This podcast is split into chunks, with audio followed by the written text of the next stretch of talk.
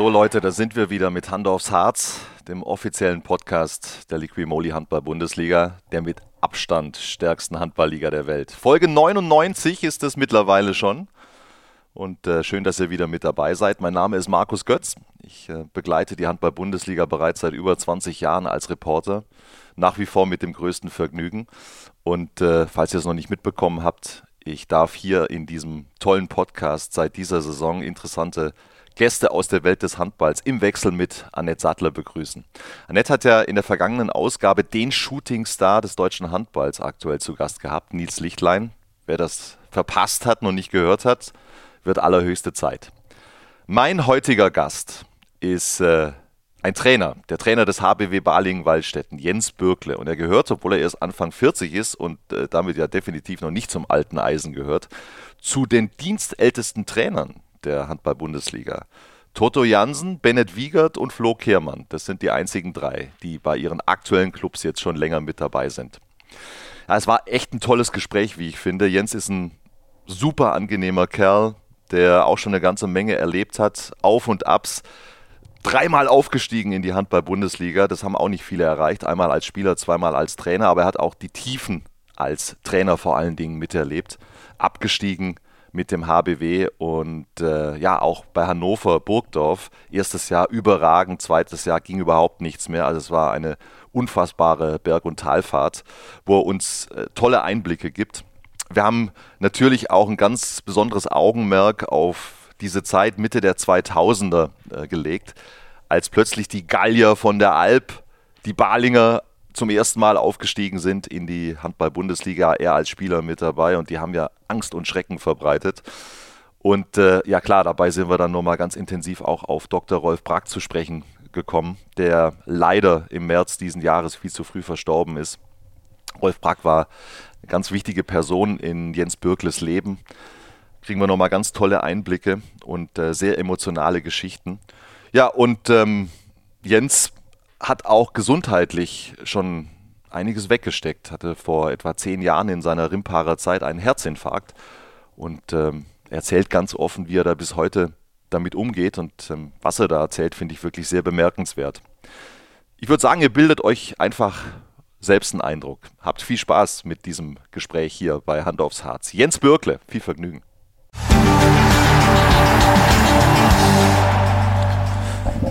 So, ich will euch mal ganz kurz schildern, wo ich gerade bin. Nicht allein übrigens. Das ist wohl eine Trainerkabine in den Katakomben der Sparkassenarena von Balingen. Große Stahlrohre ziehen sich durch den Raum. Kein Fenster natürlich. Aber es ist alles da, was man braucht. Vor allen Dingen ein wunderbarer Gast. Jens Bürkle, herzlich willkommen, Jens. Schönen guten Tag. Ist das erste Mal, dass ich äh, nur zu zweit in dieser Halle bin. Also schon ein ganz besonderes Erlebnis. Es ist Samstag früh, 9 Uhr und es ist der Morgen nach dem Spiel HBW Balingen-Waldstätten gegen die HSG Wetzlar, das jetzt nicht so gut ausgegangen ist für die Balinger. Das neue Euphemismus eigentlich ist recht beschissen ausgegangen. also ihr habt das Ding gestern ja. verloren, Jens, und es war 17. gegen 18. Muss ich keinem erklären, dass es um wichtige Punkte ging ähm, im Kampf gegen den Abstieg. Wie war denn deine Nacht? Oh ja, verhältnismäßig kurz. Wir hatten ja recht früh einen Termin. Äh, hatte ja auch noch ein Kind, äh, wach war heute Morgen. Also eine kurze Nacht, aber zu Tagen schlafe ich eh nicht so wahnsinnig viel. Ja. Nino 5.12 Uhr oder wie ist sein Spitzname nochmal? er steht gern um die Uhrzeit auf, ja. Gut informiert, ja. Gut informiert. Nee, was ähm, geht dir durch den Kopf, wenn du an gestern Abend denkst? Ja, an viele Situationen, die wir hätten besser machen können, äh, an Situationen auch, die wir natürlich auch gut gemacht haben. Äh, habe eine gute erste Halbzeit von uns im Kopf, wo wir eigentlich deutlicher vorne sein müssen. Ja, ihr führt hm. zur Pause plus drei. Ja, müssen eigentlich fünf, sechs weg sein, gefühlt. Und ähm, das hätte uns, glaube ich, schon ein bisschen mehr Leichtigkeit gegeben. Und so ist es eigentlich eng. Nach der Halbzeit kommen wir raus, äh, von beiden Seiten jeder Schuss ein Treffer. So, und dann kommt Wetzlar ins Verteidigen rein und wir nicht mehr. Ähm, bei einer überragenden ersten Halbzeit, was Deckung angeht. Und dann äh, kippt das Spiel so langsam weg. Die Momente, wo wir haben, es nochmal zu drehen, die machen wir nicht. Und damit ist die Niederlage dann auch verdient. Aber es ist natürlich ärgerlich, weil es nicht nur wichtige Punkte sind, sondern ähm, ich glaube einfach auch die Chance da war zu punkten. Es war jetzt, tut mir leid, das nochmal sagen zu müssen, Jens, die sechste Pflichtspielniederlage in Folge. Ähm, andernorts Äh, brechen die Menschen in Panik aus bei so einer Serie? Wie ist es hier in Baling und wie geht es dir ganz persönlich? Also zum einen kenne ich ja das, das Prozedere ähm, hier mit Baling. Das haben wir immer wieder in der ersten Liga. Ähm, natürlich äh, steigt bei uns auch der Druck, steigt auch die Anspannung. Du rüttelst natürlich irgendwie in vielen Dingen rum, die du nachher verändern kannst. Du regst dich über bestimmte Dinge äh, vielleicht ein bisschen mehr auf, wie wenn du gewonnen hättest. Ähm, die Serien als solches äh, habe ich gelernt, auch recht schnell abzulegen und mich damit nicht zu beschäftigen, weil es einfach Themen sind, die keinen Einfluss haben auf dich. Du musst natürlich gucken, dass du aus diesen Fehlern lernst und das ist auch in so Serien immer wieder dankbar, weil dir Dinge immer wieder vor Augen geführt werden. Und ähm, das bietet schon auch die Chance, Dinge zu verändern. Ähm, nichtsdestotrotz zieht sowas auch immer Selbstvertrauen, was Dinge schwieriger macht. Mhm. Und da heißt es schon auch Ruhe zu bewahren, den Kopf zu bewahren und den Fokus auf die Dinge legen, die man nachher auch wirklich legen will. Wie lange trägst du so eine Niederlage mit dir rum? Oh, ich habe ja schon noch ein bisschen Erfahrung in den Dingen. Ich habe mir vor vielen Jahren so 24 Stunden der Trauer äh, auferlegt und dann muss es auch weitergehen. Und ähm, das zu, für sich selbst zu programmieren, ist, glaube ich, ein wichtiger Schlüssel, weil es bringt gar nichts in diesem Tal der Tränen, da irgendwie sich weiter zu suhlen und dich selber zum Opfer zu machen, sondern du musst gucken, dass du wieder ins Agieren trittst, dass du ins Handeln reintrittst und gucken, dass du aus dieser Nummer rauskommst und dich nicht selber zum Opfer machen, sondern einfach weiter geht's. Und trotzdem ein bisschen äh, weh tut es einfach sehr lang, aber ich versuche nach 24 Stunden spätestens, wirklich spätestens wieder in den Vorwärtsmodus einzuschalten. Aber wenn du, wenn du selbst von, von Tal der Tränen und 24 Stunden Trauer sprichst, also da sind wir ja noch mittendrin in dieser Phase und ich finde, dafür machst du einen echt guten Eindruck, Jens. Also ja. nach, nach, außen kannst du das ganz gut kaschieren. Ja, du musst manchmal auch nach acht Stunden danach wieder vor der Mannschaft treten oder nach fünf. Ähm, also heute, heute ist es nur Hand aufs Herz. Äh, heute ist es nur Hand aufs Herz, äh, da geht es dann noch. Ähm, und trotzdem macht es ja was mit einem und, und bewegt einen. Und dafür lieben wir das alles zu sehr, dafür lieben wir den Wettkampf zu sehr und dafür lieben wir das Gewinnen zu sehr. Mhm. Und hassen die Niederlage. Und wenn das nicht mehr wehtut, höre ich irgendwann auch auf. Also das muss ich ehrlich sagen, weil das, äh, wir sind alles Wettkämpfer. Wir sind jetzt irgendwie, ich bin seit, glaube ich, 20, 30, äh, 23 Jahren oder so irgendwie in dieser Bundesliga tätig. Und wenn du da keinen Bock aufs Gewinnen hast und an diesem Ganzen, was damit einhergeht, dann bist du, glaube ich, auf Fehlerplatz her. Aber wenn du so einen großen Bock aufs Gewinnen hast, Sorry, ich stelle jetzt mal eine provokante Frage. ich glaube, ich weiß schon. Wieso bist du dann schon so lange im Baling, Jens? Ja, weil es natürlich eine besondere Herausforderung auch ist. Natürlich sind manche Dinge auch leichter, wenn du woanders wärst und auch die Möglichkeiten gab es ja in, in, der Vergangenheit oft. Ähm, aber ich mag es hier. Also mir gefallen hier viele Dinge mhm. und wohl wissend, ähm, dass es hier besonders schwierig ist. Wir haben ja in Baling immer Feuer. Also sind wir in der zweiten Liga, ist die Erwartungshaltung, wir gehen hoch. Sind wir in der ersten Liga, ihr müsst das Unmögliche schaffen und das erwarten wir auch von euch, dass ihr drin bleibt. Ja. Und das ist natürlich schon ein besonderer Nervenkitzel, der immer wieder an einem zehrt, aber einen natürlich auch herausfordert und antreibt. Tabellenmittelfeld ist was anderes als das, was du da beschreibst. Ja, und äh, wir hatten ja nach drei Spieltagen so zumindest für zwei Wochen das Gefühl, dass wir da hingehören. ähm, ich glaube, das sind Dinge, die sich recht schnell wieder relativiert haben.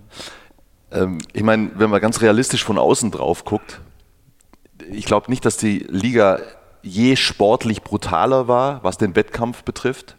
Da kommt ihr hoch zusammen mit Eisenach und dann ist klar, ihr müsst ja also wenn man davon ausgeht, dass die Aufsteiger erstmal mit zu den ersten Kandidaten für den Abstieg wieder äh, gehören, dann ist klar, ihr, ihr, müsst dann nicht nur zum Beispiel den Mitaufsteiger hinter euch lassen, sondern eine arrivierte Mannschaft. Mhm. Ja, ich, und arriviert mhm. meine ich auch so.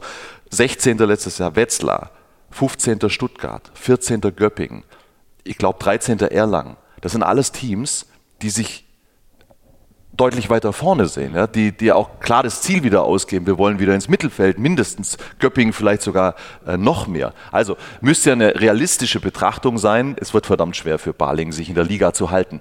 Und gleichzeitig, Jens, ich bin jetzt auch nicht das erste Mal hier in Balingen.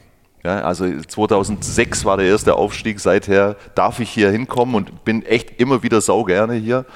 Ähm, aber ich kriege das natürlich mit und ich kenne ja auch die Protagonisten mittlerweile, Gesellschafter, ja, äh, Vereinsführung und so weiter und so fort. Und trotzdem, wenn es dann mal ein paar Niederlagen gibt, korrigiere mich, wenn ich äh, falsch liege, bricht eine gewisse Unruhe aus bei den Beteiligten, ja, obwohl sie das eigentlich wissen mhm. müssten, obwohl sie das eigentlich kennen. Wie gehst du damit um?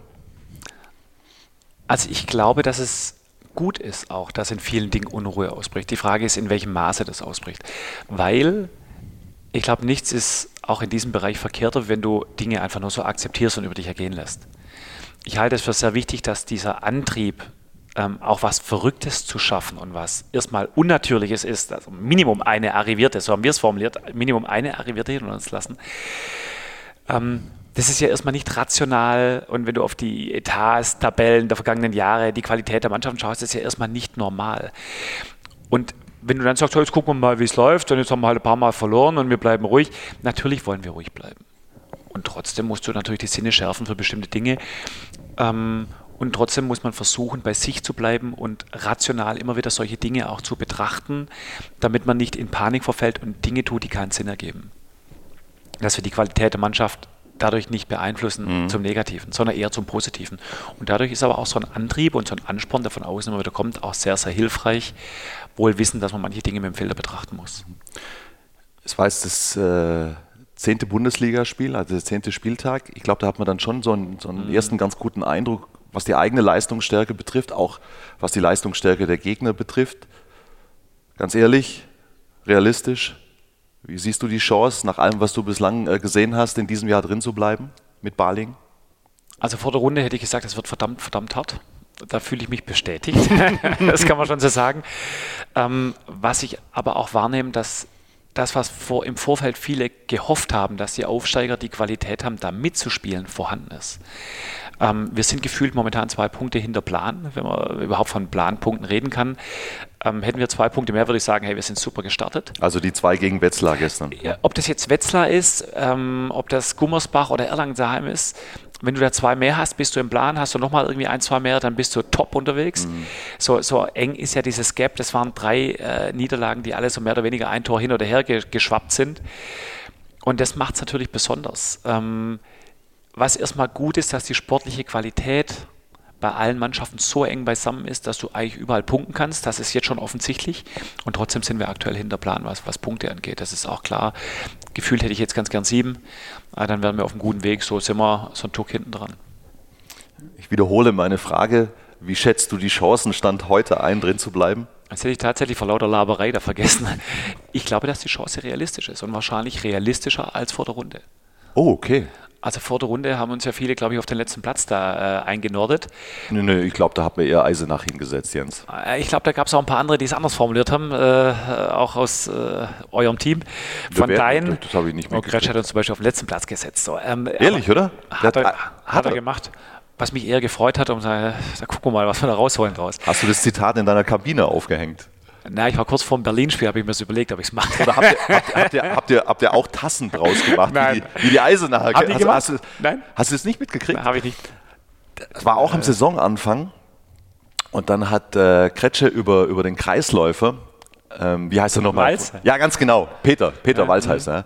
Ähm, hat er gesagt, Mensch, äh, was ich sagen muss hier äh, nach dem ersten Eisenacher Spiel, Wahnsinn und am besten gefallen hat mir der Kreisläufer der Peter Walz und ich muss zugeben, den kannte ich überhaupt nicht. Ja? Und genau dieses Zitat haben die, haben die Eisenacher auf eine Tasse äh, drucken lassen und das ist wohl ein totaler Verkaufsschlager. Also bitte, man ist doch hier auch Mhm. geschäftstüchtig. Ja, das haben wir aber tatsächlich nicht gemacht. Ähm, also ich glaube, dass die Chance da ist und ich glaube auch, dass viele Kleinigkeiten entscheiden, ähm, so wie gestern. Ähm, ich glaube, dass viele Mannschaften sportlich extrem nah beisammen sind und wenn es dir gelingt, Punkte zu holen, sofort Selbstvertrauen wächst und sofort wieder was Neues entstehen kann. Das haben wir dieses Jahr schon ein paar Mal gesehen. Stuttgart äh, gewinnt gegen Flensburg, zack, ziehen sie die nächste Aufgabe hinterher. Wetzlar holt in Kiel was, zack, ziehen sie die nächste Aufgabe hinterher. Und du musst gucken, dass du Ergebnisse kriegst, um dieses Selbstvertrauen zu tanken. Und das, was ich vorher meinte, man muss aufpassen, dass auch diese Serien dein Selbstverständnis des Spiels nicht zerstören. Wie viele Punkte hast du in deiner Rechnung vorgesehen bis zur Winterpause? Was das angeht, rechne ich nicht. Also keine Ahnung. ja Keine gut, jetzt habt ihr im Moment fünf. Wenn ihr bei fünf bleibt, wäre es nicht gut. Wäre es nicht gut. Also Ja. die Vergangenheit in den, in den ganzen Jahren, die wir hatten, wir sind schon mit sechs Punkten in die Win- Winterpause rein. Früher haben wir immer gesagt, du brauchst Minimum acht, äh, um eine Chance zu haben, in der Rückrunde dabei zu sein. Punktemäßig ist es immer schwer einzuschätzen, weil du keine Ahnung hast, wie die Liga sich entwickelt, was Punktevergabe angeht. Äh, Kristallisieren sich nachher drei Mannschaften raus, sind es nachher fünf, sechs, sieben? Keine Ahnung. Also punktemäßig rechne ich gar nicht. Ich rechne eher so in der Art und Weise, wie wir spielen und wie nah wir dran sind. Weil spielst du gut und bist du nah dran, kommen irgendwann Punkte. Und ähm, das ist eher so der Schritt, den ich nachrechne. Und du rechnen kannst du am vorletzten Spieltag. Vorher darfst du dich damit nicht beschäftigen. Mhm. Jetzt stehst du ja für diesen Verein, für den HBW, ähm, wie, wie, kaum ein anderer. Es gibt schon noch ein paar. Äh, die es gibt so schon über, noch ein paar Koryphäen, Ja, also seit also äh, Baling zum ersten Mal in die Bundesliga aufgestiegen 2006 und dann klar fällt einem sofort Wolfgang Strobel ein. Ähm, Rolf Brack und so weiter und so fort. Aber ich meine, du warst damals auch schon mit dabei als Spieler im Aufstiegsjahr, mhm. bist aufgestiegen, hast dann die ganze erste Bundesliga-Zeit mitgemacht bis zum Ende deiner aktiven Karriere.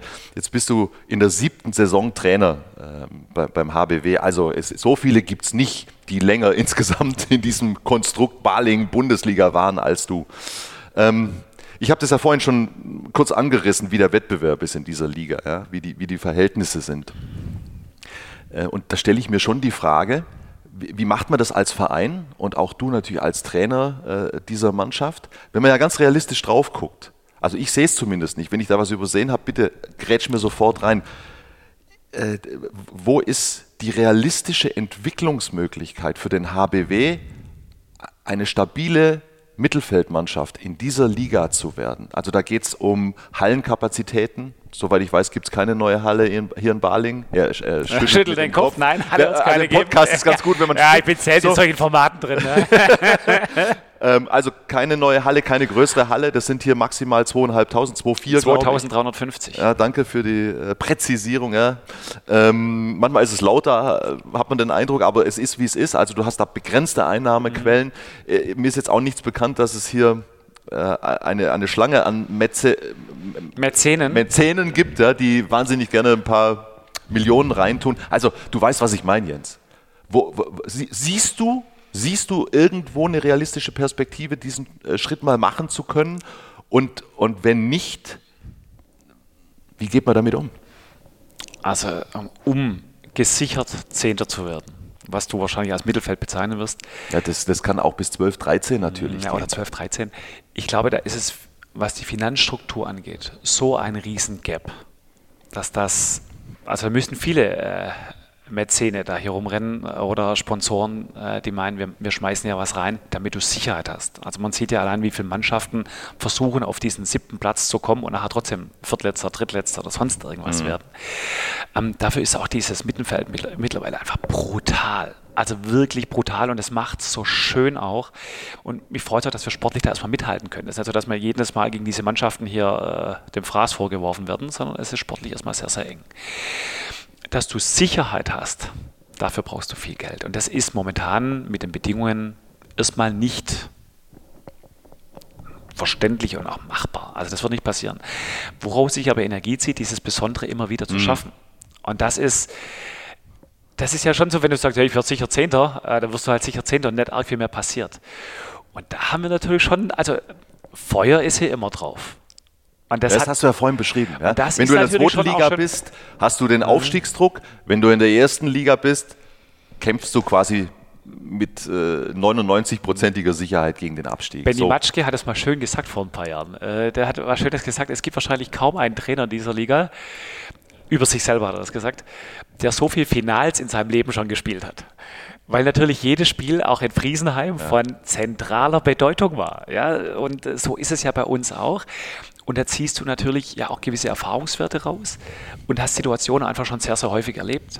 Und ähm, das ist schon auch eine Sache, die mir auch Spaß macht. Ja. Also die Aufgabe hier ist schon groß. Wenn man quasi mental damit klarkommt mit dieser Drucksituation, ich kann mich da, ich glaube, verstehe, was du meinst, dann ist es natürlich auf eine gewisse Art und Weise ein größerer Erfolg, wenn du mit Baling in der Bundesliga bleibst, als wenn du jetzt ich will das überhaupt nicht despektierlich, aber wenn du mit Erlangen Elfter wirst, als Beispiel, ja, oder mit einer, mit einer ganz stabilen Mittelfeldmannschaft, mhm. ja, die einfach so ausgestattet ist, dass sie eigentlich nie und nimmer in Abstiegsgefahr äh, geraten darf. Ja, ich sag mal, was ist denn Erfolg? Erfolg ist definiert als das Erreichen sozial anerkannter Ziele. So hat es mal jemand definiert. Und bei uns Wer war denn das? Wer hat das so gesagt? Ah, lass mich kurz überlegen. Das war ich komme gleich drauf. Also, du, kannst ja später dann nochmal reinwerfen. Wenn Sprenger. Sprenger hat das so äh, definiert. Sprenger äh, wer? Äh, schreibt viele Bücher über, also. Führung, über Führung. Und, ähm, und darum geht es ja. Bei uns ist anerkannt, drin zu bleiben. Das ist für uns unsere Meisterschaft. Und äh, wenn wir das erreichen, sind wir Meister. Und das ist eine große Aufgabe. Das ist eine große Aufgabe. Und dafür habt ihr noch 24 Spiele, um das zu erreichen. Definitiv. So, und die Abstände sind definitiv noch nicht so groß, als dass man hier sich flach auf den Boden legen müsste. Äh, so ist es nicht. Ich glaube, wir sind punktgleich mit Lemgo aktuell. also, ähm, und Dinge drehen sich einfach ja. zu schnell. Was, was sich schon immer wieder zeigt, das ganze Ding ist ein Marathon und kein Sprint. Und du musst dranbleiben, musst dranbleiben, weil Dinge sich einfach ganz schnell drehen können. Und in dem Moment, wo du abreißen lässt, auch mental abreißen lässt, dann wird es anders. Und deshalb dranbleiben. Also ich werde gewiss nicht am zehnten Spieltag auf, aufgeben. Erst recht nicht, wenn ich nur ein Punkt oder so hinten dran bin. Dann kennt man mich falsch. Jens, jetzt kenne ich dich auch schon eine Weile. Das hätte mich auch sehr gewundert. Ja? Bevor wir den ersten, wir nennen den sportlichen Teil verlassen, du hast mir ja, du hast mir ja äh, gestanden, dass du noch nicht so häufig Hand aufs Herz gehört hast. Ja, das, das, hat ja. mich, das hat mich natürlich schon persönlich betroffen gemacht, aber jetzt ziehen wir dich mit rein in die ganze Geschichte. So, also wir unterteilen das in, in drei Teile. Aber zum Abschluss des sportlichen Teils. Ich finde, wir haben, wir haben schon eine, eine super, also haben wir eigentlich jedes Jahr, aber dieses Jahr so, wie es losging, eine super spannende Situation, auch an der Tabellenspitze. Der THW hat Probleme, acht Minuspunkte. Die Flensburger nach den zahlreichen Wechseln, neuer Trainer, hatten schon ihre Schwierigkeiten, sechs Minuspunkte. Die Löwen haben, glaube ich, auch sieben Minuspunkte. Magdeburg bei drei. Und da vorne die, die Füchse, ja, die äh, gefühlt mit der halben Mannschaft und äh, der Rest Jugendspieler, ich überspitze jetzt, äh, um die Ecke kommen. 20-0 Punkte. Wer wird deutscher Meister? Boah, ich tippe auf Magdeburg weil sie, glaube ich, als Team schon ein paar Dinge gemeinsam erlebt haben. Ähm, ich habe auch vor der Runde in Magdeburg gesagt, ich bin gespannt. Äh, Flensburg haben ja viele vor der Runde schon gesehen, als äh, mit diesem Mannschaft, mit diesem Kader musst du es schaffen. Da glaube ich, dass sie einfach in dieser Zusammenstellung zu wenig auch Misserfolg gemeinsam schon hatten. Und ich glaube, das brauchst du, um wirklich zu wachsen. Und wenn ich allein sehe, wie, wie häufig Magdeburg auch in den letzten äh, zehn Jahren dann irgendwo an Dingen auch gescheitert ist, die haben irgendwann diesen Sprung geschafft und haben aus diesem Misserfolg dann auch viele, viele Dinge für sich rausgearbeitet und rausgezogen, sodass sie jetzt eine gewisse Stabilität haben und auch mittlerweile jetzt einfach viele Finals, Halbfinals, äh, Do-or-Die-Spiele gespielt haben. Deshalb glaube ich nach wie vor, es wird Magdeburg. Aber auch das ist definitiv nicht gewiss. Dafür drehen sich Dinge zu schnell. Wir sind momentan drei Punkte hinter Kiel übrigens. Und dann äh, die Flinte ins Korn werfen, äh, äh, um auf deine Frage vorher nochmal zu kommen. Ich glaube, Magdeburg, ich habe es vor der Runde schon gesagt, und trotzdem kann sich innerhalb von einer Woche drehen, weil ich wirklich auch beeindruckend finde, wie gemeinschaftlich das Berlin gerade zum Beispiel auch angeht. Ja. Das ist toll. Wirklich schön zu sehen. Schon mal wieder, wieder interessant. Ähm sich das klar zu machen, ist immer eine Frage der Betrachtungsweise. Wenn ich dir vor der Saison gesagt hätte, du Jens übrigens, nach dem zehnten Spieltag, ihr seid drei Punkte hinter Kiel, dann hättest du wahrscheinlich die Augen aufgerissen. Mach mal, mach mal. Nehme ich. so, und das, das ist einfach diese Liga und das ist für jeden neutralen Fan, was dir dieses Jahr abgeht. Das ist brutal. Und ich muss sagen, ich habe es selten erlebt, dass du beim zweiten Spieltag irgendwie auf dein schaust und jedes Spiel, das du anguckst, fühlt sich an wie der vorletzte Spieltag Finale, jetzt geht's drum. Ja habe ich selten so erlebt mit solch einer Emotionalität geführte Partien. Äh, das ist eigentlich Werbung für unseren Sport und das ist wirklich äh, schön zu sehen. Und ein bisschen Werbung für dein hast du auch gemacht, finde ich schön, weil da ist alles zu sehen. Ja? Natürlich auch die Balinger Spiele. Großartig. Ja, weil Werbung ein großes Thema von mir. Ja, äh, ja vielen Dank für diese, für diese ersten interessanten Einblicke und ähm, ich nochmal da zusammengefasst, wir haben ja angefangen mit, von dir formuliert, mit dem Tal der Tränen und äh, Trauerphase. Ich finde, du machst gute Schritte aus diesem, aus diesem Tal, aus diesem Tal ja, heraus. Das ist eine Form der Gesprächstherapie. Jetzt gucken wir uns gleich mal im zweiten Teil an, woher der Mann denn so kommt und was der schon alles erlebt hat. Ja, da ist er, der Herbst. War ja lange Zeit ein sehr schöner, aber jetzt sieht die Sache doch ein bisschen anders aus. Und das ist dann schon nochmal was ganz anderes als im Sommer. Man muss einfach wesentlich mehr auf sich achten, also ich zumindest. Für mich ist wichtig, dass ich mein Immunsystem in Form halte und dass ich genug Energie habe. Ich bin normalerweise extrem viel mit dem Radl unterwegs, wenn das Wetter das zulässt, wird jetzt im Herbst und dann im Winter natürlich deutlich schwieriger. Also viel spazieren gehen und gute Ernährung. Das ist mein Programm, das ist mein Plan. Ist auch nicht immer einfach umzusetzen, gerade wenn man so viel unterwegs ist, wie ich als Sportreporter. Da braucht es dann ein gewisses Maß an Disziplin und was mir natürlich auch unterstützend hilft, ist AG1. Ich habe das mittlerweile als fixe morgendliche Routine in meinen Alltag integriert. Ein Messlöffel AG1 in 250 Milliliter Wasser einrühren, einmal am Tag, jeden Tag. Ich mache es wie gesagt am liebsten morgens, kann man aber auch variieren.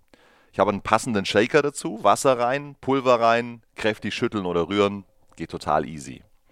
Mit AG1 fühle ich mich energiegeladen durch Nährstoffe, die den Energiestoffwechsel unterstützen. Alle Details zu den gesundheitlichen Vorteilen der einzelnen Nährstoffe findet ihr im Link in den Show Notes. Durch die Synergieeffekte der hochqualitativen Inhaltsstoffe in AG1 nimmst du jeden Tag mit einem Scoop eine sinnvolle Menge an Vitaminen, Mineralstoffen, Botanicals, Bakterienkulturen und weiteren Zutaten aus echten Lebensmitteln auf. Mit Mikronährstoffen in hoher Bioverfügbarkeit, die besonders gut vom Körper aufgenommen werden. Eine Packung reicht für einen Monat. Wer sich nicht ständig darum kümmern will, dass rechtzeitig Nachschub da ist, holt sich am besten das Abo. Dann wird dir AG1 ganz entspannt monatlich frei Haus geliefert, ganz ohne Vertragslaufzeit, pausieren und kündigen ist jederzeit möglich.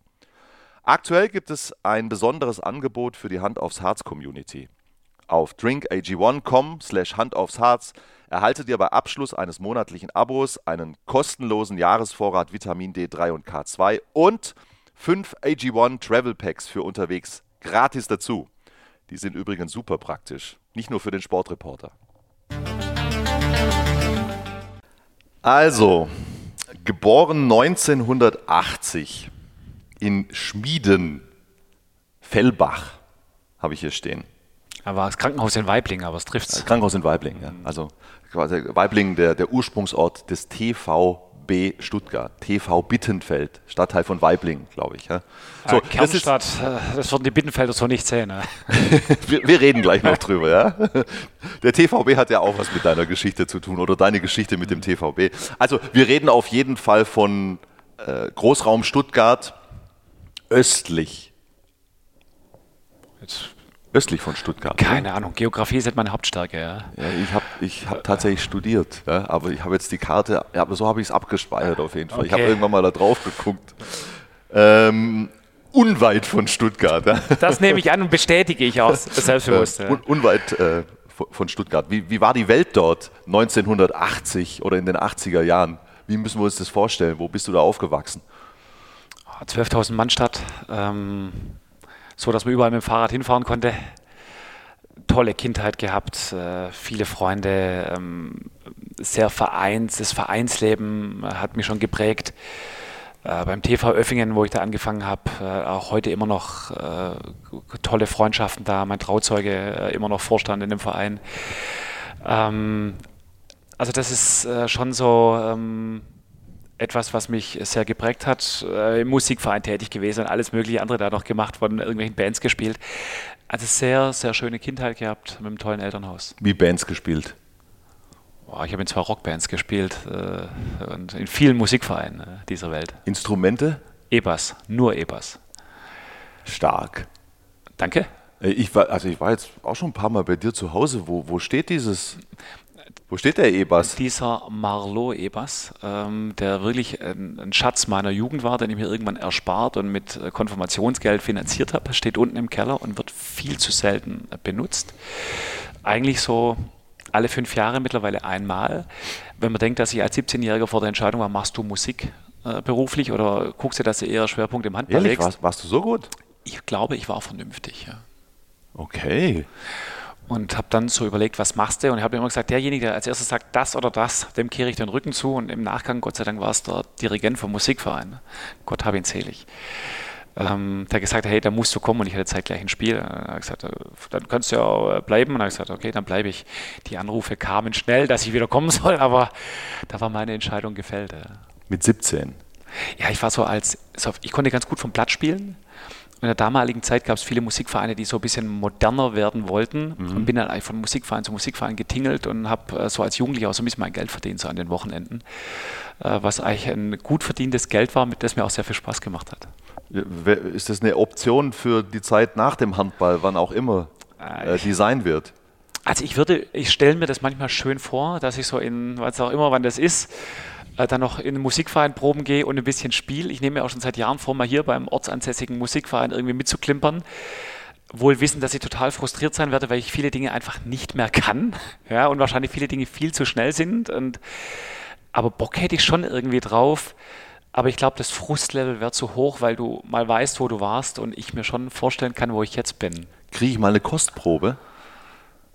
Spontan habe ich jetzt kein E-Bass dabei. Nein, nein, nicht, äh, nicht heute, aber wenn ich das nächste Mal vielleicht da bin. Äh, ich werde mein, zu den Spielen werde ich meinen Bass nicht mitschleifen, keine Sorge. Aber, aber jetzt, vielleicht haben wir ja irgendwann hast, mal die Chance. Du, du, du, hast mir das, diese, diese Detailinformation vorenthalten. Jetzt weiß ich, jetzt gehe ich, geh ich dir auf die Nerven, bis du das Ding rausholst. Das will ich sehen ja, und das will schaff, ich hören. Vielleicht schaffen wir es ja irgendwann mal. Ich weiß gar nicht, ob mein Verstärker so, dann, noch funktioniert. Und dann, dann werde ich, werd ich das aufnehmen und dann werde ich die Welt die jetzt, die jetzt zuhört und die wollen das alle hören. Ja? Das will mittlerweile keiner mehr hören. Ich organisiere das. Ich organisiere das.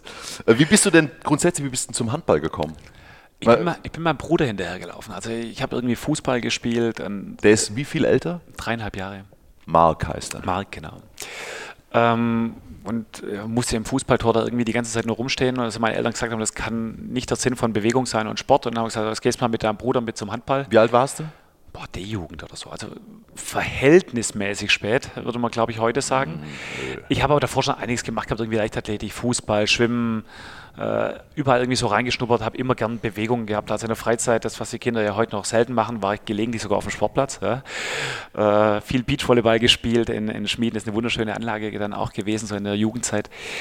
Ähm, und bin dann bei meinem Bruder da hinterher und das hat irgendwie ganz vernünftig gepasst und hat irgendwie Spaß gemacht und da bin ich dann auch nicht mehr von weggekommen. Dein Bruder war Torwart? Äh, was, was, heißt das? mein Bruder ist ein spezieller. und äh, was sagt bitte, denn, bitte erkläre was sagt den Tor genau. Aber mein Bruder war echt, der war heiß. Also der war äh, im Tor schon sehr engagiert äh, und hatte wirklich Feuer ausgestrahlt. Ähm, wirklich äh, einfach ein sehr, sehr ehrgeiziger Mensch, äh, auch heute noch. Ähm, und im Tor war er natürlich schon auch ein sehr verrückter äh, und äh, sehr aggressiver Torwart. Ja. Hast du ja was von ihm abgeschaut? Im Verhältnis zu dem bin ich äh, tiefenentspannt. Gegen den war fast Litti tiefenentspannt. Ja. Litti, Frank Etwein. Frank Etwein, ja. Ehemaliger Balinger Spieler. Gegen den war der tiefenentspannt. Mein Bruder hatte schon Feuer. Ja. Der für Angst und Schrecken gesorgt hat in der Liga. Gegen den wollte keiner spielen. Aber da kommen wir später noch drauf, ja, auf, die, auf die Balinger Zeit. So, du hast, schon, du hast ja schon angesprochen, jetzt glaube ich, ein, zwei Mal ist der Name schon gefallen. TV Öffingen, das war dein erster Verein. Mhm.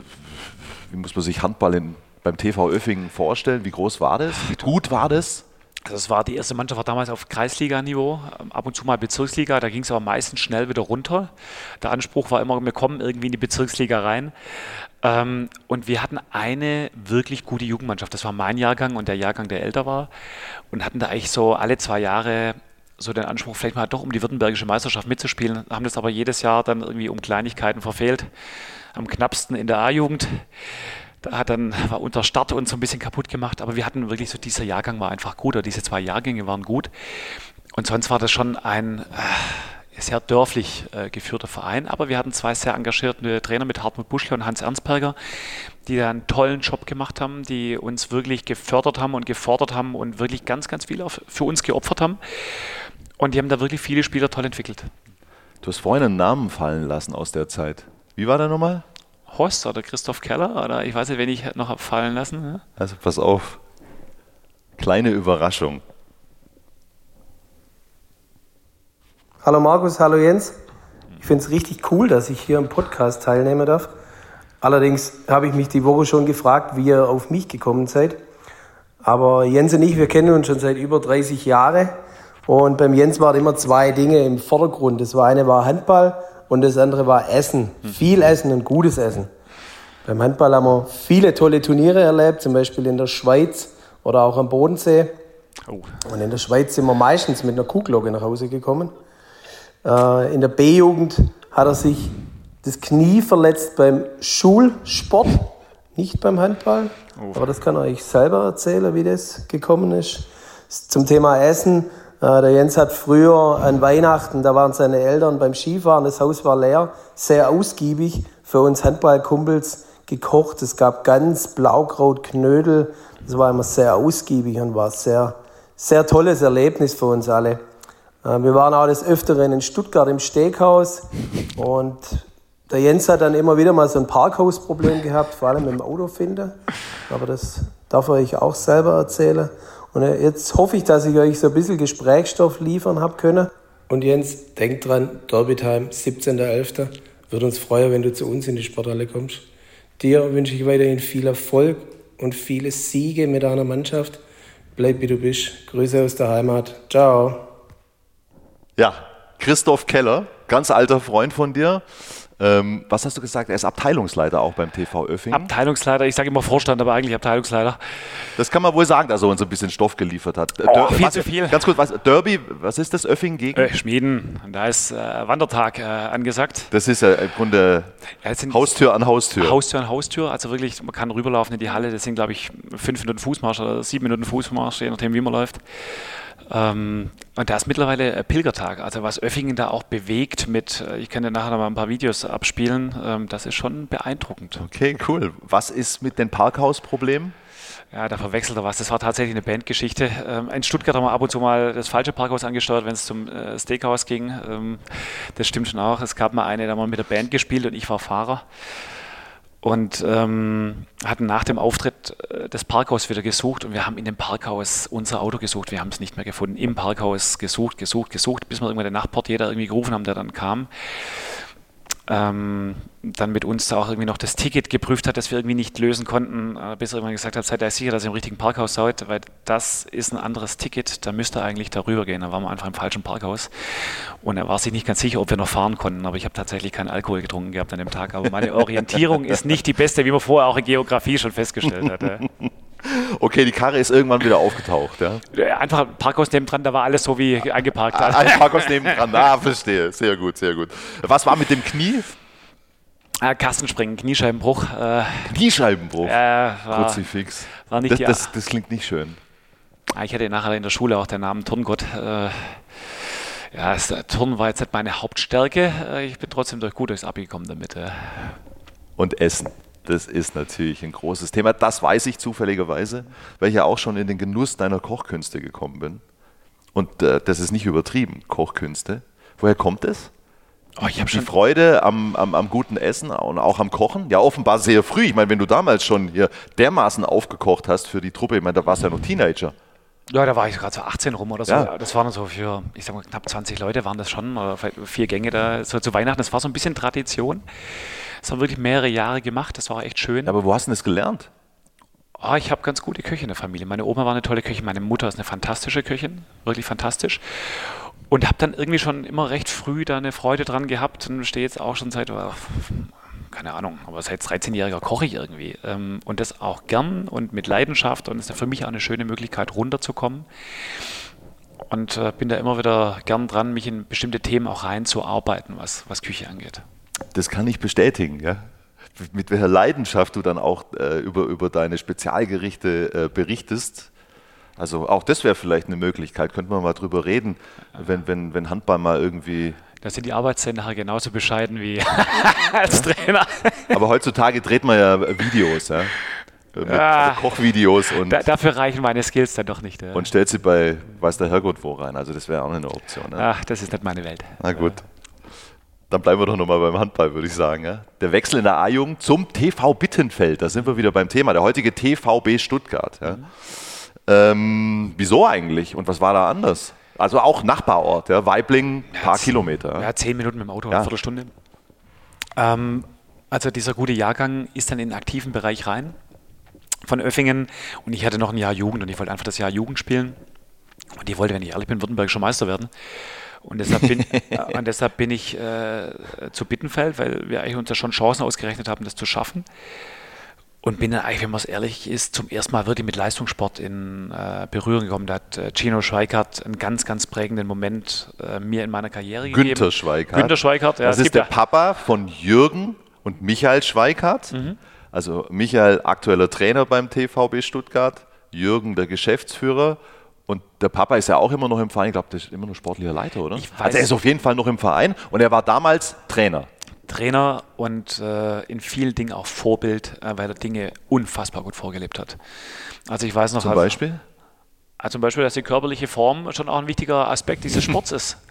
Und äh, ich weiß noch, wie das ich. wusstest du bis, da, bis, bis damals ja, du, nicht, oder du, wie? Du kamst natürlich aus einem sehr, sehr dörflichen Verein und denkst, dein Level ja. ist schon irgendwie ganz okay. Mhm.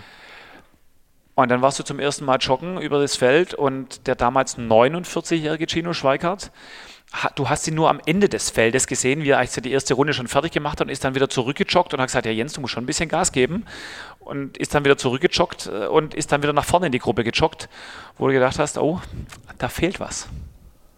Und da, wenn der das schon kann, dann musst du dein Niveau anheben. Und also du hast da ein Stück weit auch äh, ja, Professionalisierung gelernt dann damals schon? Ja, und vor allem auch also Verständnis, wie Leistungssport auch funktioniert. Mhm. Und er hat ja einen Arbeitsethos, der, glaube ich, bei mir schon da war, aber die Plattform in der Form, dieses Vorleben, dieses tagtägliche Sehen, äh, mir einfach auch dargestellt hat. Und deshalb war für mich und auch für meinen Bruder, der ja nachher auch in äh, Bittenfeld gespielt hat, ein ganz, ganz wichtiger Wegbegleiter in ah, unseren okay. Karrieren. Und er hat uns natürlich maximal auch Vertrauen gegeben, dass wir auch zurückgezahlt haben, glaube ich, in der damaligen Zeit. Aber er hat uns schon in ganz vielen Dingen geprägt. Und dafür bin ich ihm wirklich auch sehr dankbar. Deshalb erwähne ich ihn jetzt auch so explizit, weil es wirklich eine tolle mhm. Lehre war. Mhm. Mhm. Und ihr habt dort was für sportliche Erfolge gefeiert? Erstmal sind wir äh, aufgestiegen im aktiven Bereich von der Verbands in die Oberliga, was eigentlich so der Startschuss war von der, auch dem Erfolgsweg von, von Bittenfeld. Weil aus diesen Jahrgängen, die wir da hatten, schon so nach und nach diese Spieler kamen, die diese vielen, vielen Aufstiege dann auch realisiert haben. Und einer deiner Wegbegleiter dort war ein gewisser Jürgen Schweikart. Ich glaube, ihr seid gleich alt, oder? Dann, ihr habt ja zusammen dann noch A-Jugend ja, gespielt. Ja, erst ein paar Monate älter, was ich schon häufig auf Abschlussfahrten gebüßt habe, weil ich regelmäßig Getränke holen musste, während er sagte, ja, ich bin ja. Was man ihm aber ja auch deutlich ansieht, dass er ein paar Monate älter ist. Dankeschön, das nehme ich so an. Ja, ja und äh, der war ja auch schon bei Hand aufs Harz zu Gast. Ja? Mhm.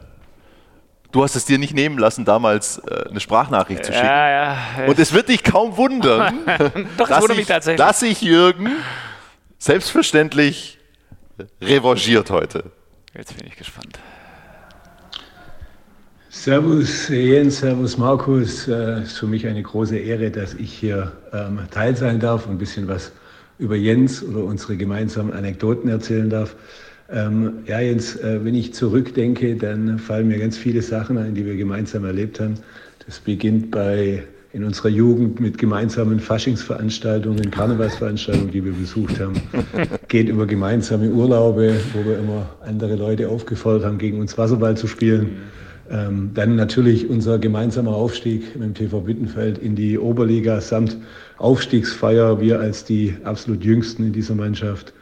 Ähm, dann unser gemeinsamer Wechsel ähm, nach Convestheim, wo wir dann ein Jahr zusammen in der, in der zweiten Liga gespielt haben und ist dann ja weitergeführt ähm, ja, als Duelle gegeneinander, vor allen Dingen, wo wir beide, beide Trainer waren. Und soweit ich mich erinnern kann, war es da ähnlich wie, wie beim Geigeln früher, dass ich, glaube ich, immer, immer gewonnen habe.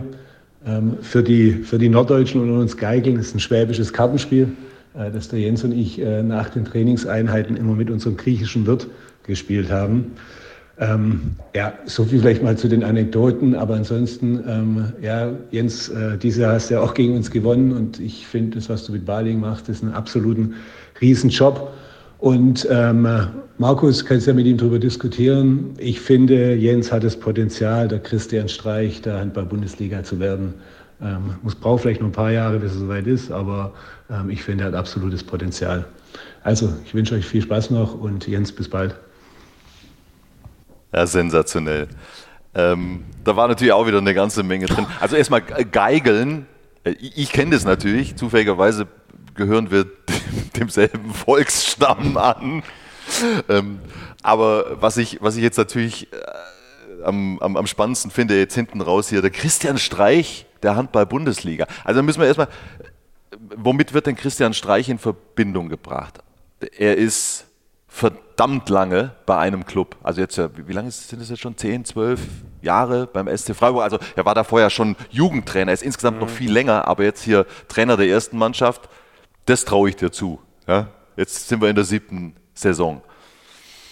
Das, er ist das Gesicht des Vereins irgendwo, das bist du für mich auch. Und das, das, das kriege ich auch noch zusammen. Er hat den SC Freiburg ins internationale Geschäft geführt wie sieht's aus, Jens? Aus der heutigen Perspektive wird es Stand in dieser Saison erstmal schwer. In dieser Saison, aber dann in der nächsten spätestens. Äh, schauen wir mal, schauen wir mal. Ja. Wie findest du den Vergleich? Ich kenne ihn zu wenig. Ich weiß nicht, wie er arbeitet. Ich weiß, ich nehme natürlich auch viele Dinge wahr. Ähm, und mich beeindrucken einfach Menschen, die lang in dem Geschäft sind, weil das natürlich ein Feuer ist, das immer wieder über sie einprasselt. Ähm, und wenn Menschen lang, egal in welchem Business es auch ist, sich immer wieder behaupten und immer wieder äh, Dinge vorantreiben, dann habe ich erstmal großen Respekt. Und das, was äh, er da geleistet hat oder leistet äh, in Freiburg, ist natürlich schon beeindruckend. Und das ja auch mit der Vorgeschichte, mit Volker Finke, der ja auch so eine Instanz in Freiburg war, das nachher auch so fortzuführen. Das muss man erstmal hinkriegen und dafür ähm, ziehe ich den Hut, auch wenn mein Fußballherz von einem anderen Verein schlägt. Sprich. Bayern München. Na, boah. oh. Also ich darf hier mal ganz kurz ähm, erzählen. Wir sitzen hier, wie gesagt, in der Trainerkabine bei Jens in, der Spar in den Katakomben der Sparkassenarena. Und was liegt hier auf dem Tisch? Ein FC Bayern Bonbon das mir von einem Fan der Rhein-Neckar-Löwen geschenkt wurde. Äh, Entschuldige mal ganz kurz. Du bist quasi in Sichtweite des damaligen Neckar-Stadions aufgewachsen, also Bad Cannstatt, mhm. der VfB. Ja, ja, zehn Minuten. Die meisten werden wissen, wovon ich rede. Was ist da schiefgelaufen, Jens? Also das Lustige ist, wir waren als Kinder waren wir total sportvernarrt, mein Bruder nicht, und haben irgendwann angefangen, Autogrammkarten zu sammeln und haben alle möglichen Vereine angeschrieben und haben Ordner dann angelegt mit diesen äh, Autogrammkarten, die wir zurückgeschickt bekommen haben. Und ursprünglich war es, dass mir das Logo von Bayern München am besten gefiel als ja, genau, Kind. Aber ey, das ist so, das, das ist so typisch, wie diese Fußballsozialisation, diese Vereinssozialisation passieren. Das ist oft was total Banales. Ja? Und deswegen kann ich das leider nachvollziehen, auch wenn ich es schockierend finde. Ja? Also das war so der erste und ich glaube, es ging damals auch schnell. Also bei manchen Vereinen hast du einfach sehr lang gewartet und die kamen dann. Du hast da losgeschrieben und das Ding kam. Mhm. Und ich glaube, das waren so, also so habe ich es zumindest in Erinnerung. Und das waren so die Hauptgründe, glaube ich. Ich wurde schon mal irgendwann gefragt. Und natürlich waren die Spieler, die damals auf den Autogrammkarten waren, natürlich auch besondere.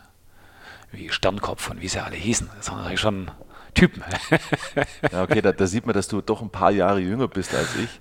Weil ich zu der Zeit, da waren dann hier noch Breitner Rummenigge natürlich. Ja, das ist, äh, so weit ist der Und trotzdem bin ich nicht beim FC Bayern gelandet. Aber das ist jetzt hier nicht das Thema. Ja.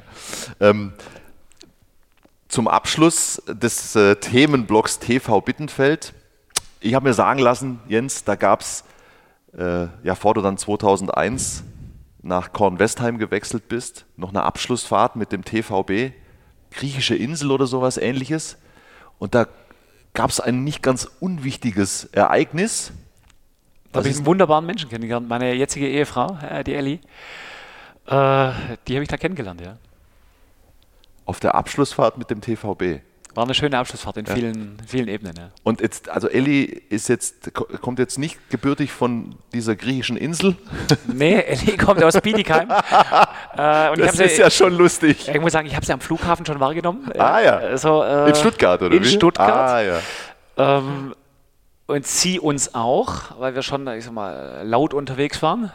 Also zwangsläufig. Ja, quasi, und äh, ihr damaliger Wegbegleiter äh, auch gesagt, oh nee, was sind das für Typen? Äh, dann waren wir noch im gleichen Flieger, da müssen sie wieder geschumpfen haben. Dann waren wir noch im gleichen Bus und zu allerletzt waren wir noch im gleichen Hotel. Ähm, und sie nur gesagt haben, so jetzt steigt endlich aus, steigt endlich aus. Aber tatsächlich sind wir dann im gleichen Hotel ausgestiegen. Ähm, und ich sagte, oh je, das wird kein entspannter Urlaub und so war es ja dann auch, aber ähm, da habe ich Ellie kennengelernt, ja. Okay. Und das hat dann da schon gefunkt, oder? Das hat auf der Urlaubsreise schon gefunkt, ja.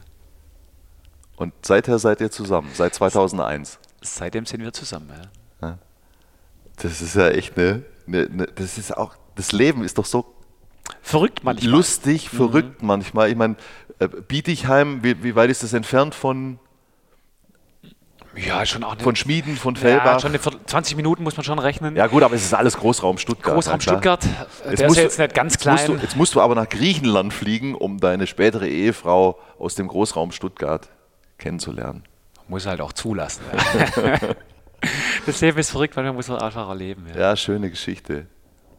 Schöne Geschichte. So, und dann 2001 im zarten Alter von 21. Der Wechsel zum TV Korn Westheim, die waren damals weiter als der TVB. Klar. Das war zweite Liga. Zweite Liga, ja. In Bittenfeld gab es immer diesen Spruch, ähm, Bittenfeld oder Bundesliga. Und dann, als diese Anfragen kamen, die kamen ja schon im Jahr davor, wenn man ehrlich ist, äh, schon. Also, also jetzt gehst du den Schritt, du willst Bundesliga spielen, hatte da eigentlich die Chance gesehen, so zweiter Mann in Kornwestheim zu werden an meiner Position und habe gesagt, ah, das, das kann ich angreifen, das passt gut zu mir. Wer war ein erster Mann in Kornwestheim? Peter Gutschanin. Peter Gutschanin. Also deine Position am Kreisläufer. Meine Position am Kreis. Ja, falls es einer nicht weiß oder ja, eine. Ist ja schon ein paar Jahre her mittlerweile. Ähm, und das für mich damals Fantastische war, dass Peter Gutschanin und der damalige Trainer Uwe Konrad sich in der freien Zeit so verstritten haben, dass Peter Gutschanin den Verein verlassen hatte und auf einmal war ich Kreisläufer Nummer 1. Und so ist man in die Vorbereitung reingegangen und dann liefen die ersten Spiele bei mir sportlich auch so gut, dass ich gesagt habe, boah, Kreis kriegen wir irgendwie kompliziert, wir machen noch was anderes, wir holen noch so einen Spieler, der ein bisschen links außen spielen kann, ein bisschen Kreis spielen kann. Und so war ich in dieser Mannschaft und war sofort erster Kreisläufer. Auch mit viel Glück. Und aber ich habe die Chance dann einfach, glaube ich, ganz gut ergriffen und ähm, habe dann tolle Jahre in Convessam gehabt, eine ganz tolle Zeit mit vielen Freundschaften, die heute noch existieren, mit äh, ja, einfach eine tolle Zeit gehabt und auch den nächsten Schritt einfach gegangen. Und du warst, warst sportlich sofort auf dem Niveau für die zweite Liga? Damals gab es noch Nord-Süd. Ja? Damals gab es noch Nord-Süd. Ich war in jedem Jahr ich, im Bereich von 100 Saisontoren oder eher ein bisschen drüber. Ähm, von Anfang an, das hat gut funktioniert. Ich habe auch davor in Bittenfeld einfach gute Runden gespielt. So selbstbewusst kann man das ja schon auch formulieren. Ähm, und das hat sofort funktioniert. Ich hatte mit Mike Wolz einen, einen, Mittelmann, wo das vom ersten Tag an, wirklich vom ersten Tag einfach gematcht hat. Du wusstest, was er macht. Er wusste, was ich mache. Und so war eigentlich sofort eine Achse da. Also das Sag mal, war nicht auch Ben Matschke?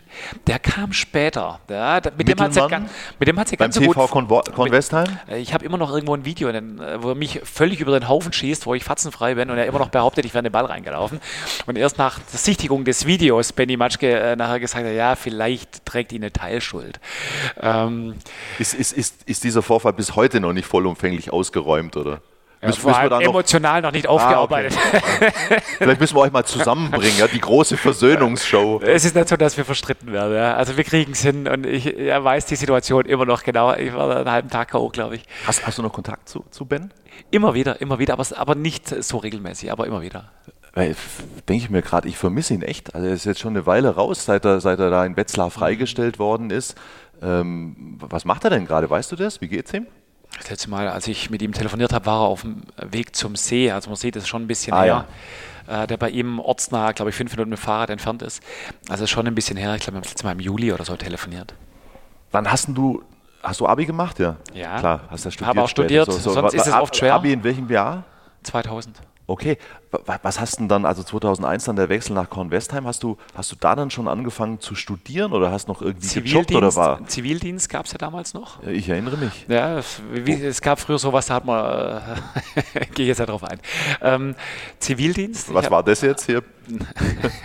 Alles gut. Ähm, ja, come on, Jens, na, wir sind unter uns. Also, äh, habe Zivildienst gemacht und ähm, habe da extra was gewählt, wo ich auch den Handballsport äh, machen kann, weil ich ganz klar strukturierte Arbeitszeiten hatte. Wo war das? Äh, Hausnotruf in Stuttgart und habe Hausnotrufgeräte installiert und habe Hilfeleistung da in, in, dem Bereich dann auch gemacht. Und ähm, hatte da auch ein ganz gut funktionierendes Team zusammen. Und habe äh, dann ähm, nebenher, äh, dann, also nachdem es vorbei war, dann studieren angefangen in Stuttgart, äh, habe da Sportwissenschaft studiert mit Schwerpunkt Management in Leistungs- und Wettkampfsport. Kam es da dann zur ersten Begegnung mit einem gewissen Rolf Brack etwa? Da haben wir uns äh, zum ersten Mal intensiver ausgetauscht. Ja. Er kannte mich natürlich schon vorher. Ich kannte Daniel, äh, das war irgendwie schon also, also sein Sohn, Sohn, Daniel. Sein Sohn Daniel, weil wir natürlich er in Oswald gespielt hat, wir in Convestheim. TSG Oswald, okay. War schon immer auch eine, eine, gewisse Rivalität. Wir hatten auch davor schon gegeneinander gespielt mit Daniel. Äh, Aber mit kennengelernt Bittenfeld. hast du ihn dann, äh, den, den so Rolf, richtig, an der Uni. Also er war ja damals Dozent Uni, da. Dozent, wir haben Hochschulmeisterschaften gespielt, auch ein paar Titel gewonnen und so. Ähm, so, so, dass man sagt, man hat angefangen, Rolf zu verstehen, ging es in der Uni los und kennenzulernen. Was, was, was hast du gedacht, als du, als du den, den Handballprofessor da zum ersten Mal erlebt hast? Und was hattest du für ein Bild von ihm? Ich meine, das ist, ich glaube, äh, unglaublich prägende Figur. Auch er war ein sehr prägender dich. Mensch für mich, ja. Ähm, also was ich gedacht habe, also brutal zerstreut am Anfang, habe ich gedacht, aber ein unfassbares Wissen, ähm, eine Leidenschaft, die an den Tag gelebt hat, die, die fantastisch war, dieser diese Gier zu gewinnen in allem, was er tut. In allem. Also der hat sich ja jetzt selbst hinten raus, äh, also das Martin Strobel Abschiedsspiel war, sich äh, vier Spiele von uns reingepfiffen, um die Mannschaft in diesem Hobbyspiel äh, sauber darauf vorzubereiten auf uns. Ähm, und das war Rolf. Ah, jetzt im, im, letzten Januar oder okay. so. Ähm, und das, das heißt, war einfach Rolf und das, das war einfach schön, das zu sehen. Und für viele Menschen, die denken, er war völlig unstrukturiert oder ähm, er hatte nur seine ganz eigene Struktur. Und wenn du ihn verstanden hast, wenn du die Art und Weise, wie er denkt, verstanden hast, in, ich habe so ein typisches Beispiel, wenn er in der A-Lizenz da war und für sich seinen roten Faden gesehen hat, der auch für mich, weil ich eben bei ihm studiert habe, viele Folien einfach auswendig kannte. Mhm. Und er von der Folie Wettkampfsteuerung von Unterpunkt 14a zu der nächsten Folie auf 15b springt, dann war das für mich klar. Ähm, weil ich einfach äh, das in einer sehr hohen Tiefe lernen durfte bei ihm. Für viele natürlich das völlig unstrukturiert äh, mhm. gewirkt hat. Für ihn aber völlig klar war und die Leute fassungslos waren. Also ich weiß, dass sie bei der A-Lizenzausbildung viele Repetitorien gemacht haben, wo die Leute gesagt haben, ja, warum hat Rolf das nicht gesagt? Und er hat es gesagt nur in seinen Worten. Ähm, also warst du einer äh, von wenigen, die ihn im Grunde verstanden haben? Also ich weiß nicht, ob er Rolf in Summe verstehen konnte, aber ich hatte zumindest, glaube ich, einen besseren Zugang als viele anderen zu ihm. Hat, hat er dich dann auch 2005 zum HBW geholt? Das Angebot kam zu der Zeit, wo, wo Rolf hier Trainer war und er hat mich auch überzeugt. Ähm, und ich es in Kornwestheim auch satt hatte, Sechster zu werden. Also für mich war so, hey, ich will in die Bundesliga rein und wenn das einer schafft mit meinen Fähigkeiten, die ja auch nicht übermenschlich groß waren, er sagt, wenn das einer schafft, mich in die Bundesliga zu führen, dann ist es Rolf. Wann kam dieser Gedanke bei dir zum ersten Mal, ich will in die Bundesliga und vor allen Dingen auch, ich glaube, ich kann das? Sehr spät. Also, also nach diesen vielen, also ich habe natürlich vier wirklich auch gute Runden in der zweiten Liga gespielt mit Kornwestheim. Und irgendwann kam es so, du willst mehr. Also das, was du jetzt hast, ist schön, das ist gut, aber du willst aus dieser Komfortzone raus und wenn dich da einer rausholt, dann ist es Rolf und das hat er definitiv getan. Und dieses Ziel Bundesliga und dieses Glauben, ich bin gut genug. Wie hat sich das entwickelt bei dir? Was war da ausschlaggebend? Also ich muss sagen, ich war in vielen Dingen jahrelang unter den besten Kreislauf in der zweiten Liga. So, das war ich. Da hatte ich auch die körperlichen Voraussetzungen dazu, um da bestehen zu können. Ich konnte ein paar Dinge ganz vernünftig. So, und dann, wenn du da vorne immer dabei bist, dann denkst du auch, ein bisschen mehr wird vielleicht schon auch noch gehen. Und das war so, und der Wunsch einfach da sagen, hey, das, du hattest auch davor schon ein, zwei Anfragen aus der ersten Liga, die aber nie nachher final konkret wurden. Und dann hast du gesagt, so, den Schritt gehe ich, das, das mache ich jetzt. Und ich wollte einfach ein paar Dinge dazulernen, ich wollte mich weiterentwickeln und das habe ich gesehen, dass Rolf das kann. Und deshalb bin ich dahin. Was eine tolle Entscheidung war, auch äh, retrospektiv. 2005 war das. Mhm. Ja. Zum HBW damals noch äh, zweite Liga. Und also, weißt du, wir haben da schon ein paar Mal drüber gesprochen. Wenn ich mich da auch zurückerinnere, ich war damals schon als Reporter unterwegs in der Liga. Man sieht es mir natürlich nicht an. Überhaupt nicht. Na, überhaupt nicht. Ihr wart echt ein wilder Haufen. Ihr, ehrlich, ihr, ihr wart anders als die anderen. Und mir fallen heute noch so viele Namen ein aus der, aus der Zeit, aus dieser, aus dieser ersten Zeit, die über Jahre hinweg äh, den HBW geprägt haben. Ja.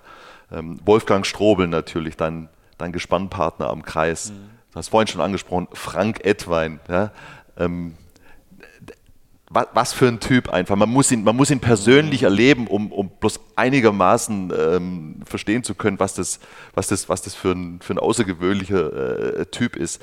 Als du nach Balingen gekommen bist, 2005, auch noch mit diesem Trainer, der ja auch alles andere als konventionell war, ja, Dr. Rolf Brack, wie war das für dich? War das für dich ein ganz normaler Wechsel zu einer ganz normalen Mannschaft oder war das da schon klar, ey, also das ist schon hier was, was Besonderes? Ich glaube, wir haben da viele Dinge auch aufgebaut. Also ich glaube, das war schon ein, das war eine gute Mannschaft. Die waren verschworen, da waren viele Dinge gut. Aber ich glaube, es sind viele Dinge zusammengewachsen. Also wir haben natürlich viele Dinge zum ersten Mal erlebt. Wir haben zum ersten Mal irgendwie erlebt, in diesem Aufstiegsrennen dabei zu sein. Wir hatten da irgendwie gemeinsame Schlachten. Äh, auf einmal sind wir in der ersten Liga. Das war für so viele Leute aus diesem Verein eigentlich unvorstellbar. Wenn ich, ich durfte ja mit dem Verein jetzt drei Aufstiege feiern. Einmal als Spieler. 2006 war das? Und zweimal als Trainer.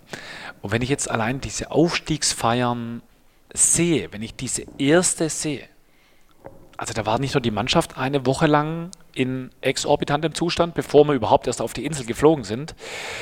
Ähm, da hat der Ort verrückt gespielt. Wir haben den, der Marktplatz, der wurde gerockt. Wir sind mit, mit Bussen äh, hier irgendwie in die Stadt eingefahren. Die Leute sind Spalier gestanden. Der Marktplatz war den ganzen Tag voll.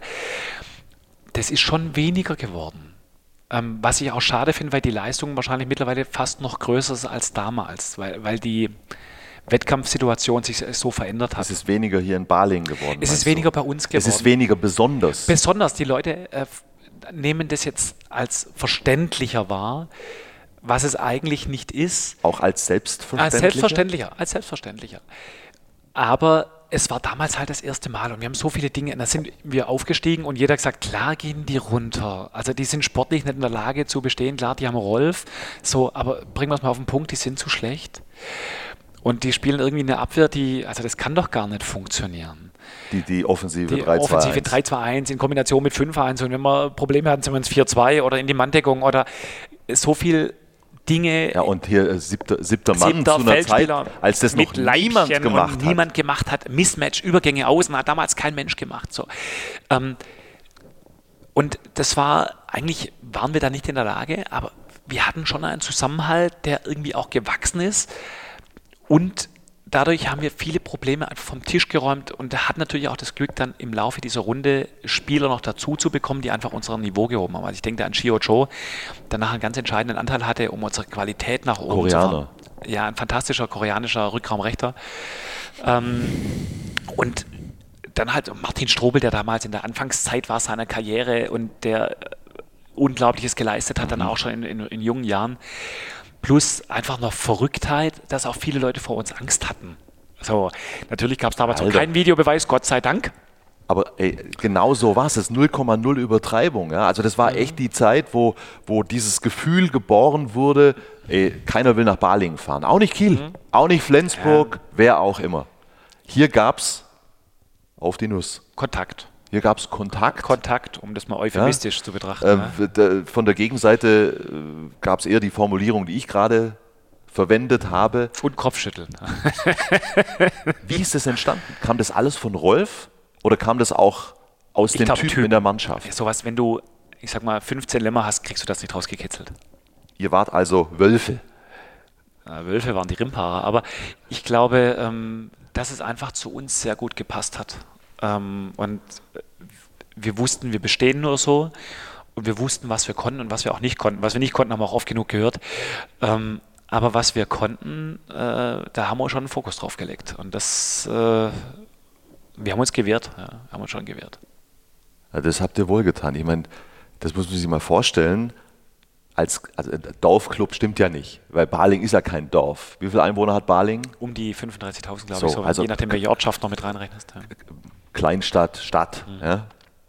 Ähm, aber ihr seid 2006 äh, aufgestiegen ähm, und der erste Abstieg danach war 2017. Also mhm elf Jahre in Folge. Baling unabsteigbar, so wie das ja, ich weiß nicht, über wen hat man das im Fußball gesagt? Bochum unabsteigbar war ja auch HSV. irgendwie. Ja, ja, gut, das aber andere Dimensionen. Ich meine, aber weißt, Bochum war ja auch so viele Jahre im Abstiegskampf und sie haben es immer wieder geschafft, sich ja. in der Liga zu halten. Ich weiß nicht, ob, ob das auch über den MSV Duisburg mal äh, in der Phase gesagt wurde, ist ja auch wurscht, aber das war einfach außerordentlich. Ja? Elf Jahre in Folge. Es haben immer mal wieder Mannschaften äh, geschafft, überraschend hochzukommen in, in, in diese brutal äh, harte Liga, aber sich elf Jahre in Folge zu halten. Wie, wie, würdest du das einordnen? Also äh, als Leistung grundsätzlich? Also erstmal war es eine Riesenleistung. So, das muss man, muss man festhalten. Ähm, was, ich, was ich glaube, dass wir irgendwann, nachdem wir es die ersten paar Male geschafft hatten, einfach auch eine gewisse Souveränität hatten. Und eine Ruhe hatten und auch wissen, wann es drauf ankam. Das war schon eine Qualität, die wir hatten. Und da muss man sagen, dass es die Bedingungen damals noch andere waren. Also zu den Anfangsjahren gab es noch kein Hamburg, gab es noch kein Berlin, gab es noch kein Melsungen, gab es noch kein Leipzig. Es gab ein, ein paar Stuttgart, mehr von diesen Kleinstadtclubs, die ähnliche Bedingungen auch hatten. Ah. Und wir hatten natürlich irgendwann auch einen Erfahrungsschatz mhm. und dann auf dem Niveau auch Qualität. Mhm. Und den hatten wir dann auch diesen Aufsteigern dann irgendwann auch voraus, weil wir eben, wie du es vorher schon sagst, dann irgendwann einen Stamm hatten, die Situation einfach sehr, sehr häufig erlebt hatten. Über all die Jahre hinweg.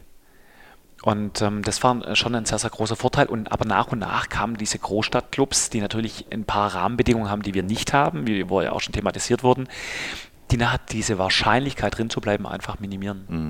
Mhm. Mhm. Also ihr wart schon eine Art Kultclub. Oder ihr seid, Baling ist vielleicht sogar bis heute eine Art Kultclub. Damals war der auf jeden Fall eine Kulttruppe. Und es ranken sich ja Mythen im Grunde. Also zum einen äh, um, um den damaligen Trainer Dr. Rolf Prag. Mhm. Wir können ja mit der einen oder anderen Sache jetzt mal nicht aufräumen, sondern wir können es mhm. aufklären. Ja. War er so verrückt, wie viele immer die Leute, haben, die Leute haben kein Bild. Rolf war positiv verrückt von der ersten bis zur letzten Minute. So, es gab so, also ich, ich, ich habe ihn Gott sei Dank auch, ähm, also was heißt gut gekannt, aber wir hatten viele Begegnungen über all die Jahre. Äh, deswegen ähm, ich habe ein Bild, aber du hast natürlich noch ein ganz anderes Bild, weil du so, so, so, so viele Jahre so eng mit ihm zusammengearbeitet hast. Gibt es denn eigentlich noch eine richtig gute Story, die nie in der Öffentlichkeit erzählt wurde? Also zum Beispiel, weißt du, die Geschichte, dass er äh, das Auto abgestellt hat vor der Auswärtsfahrt mit dem Bus und bei laufendem Motor leider das Auto ja. abgestellt hat. Ja. Das ist ja keine der, Geschichte, die, das, war, das wurde ja mehrfach.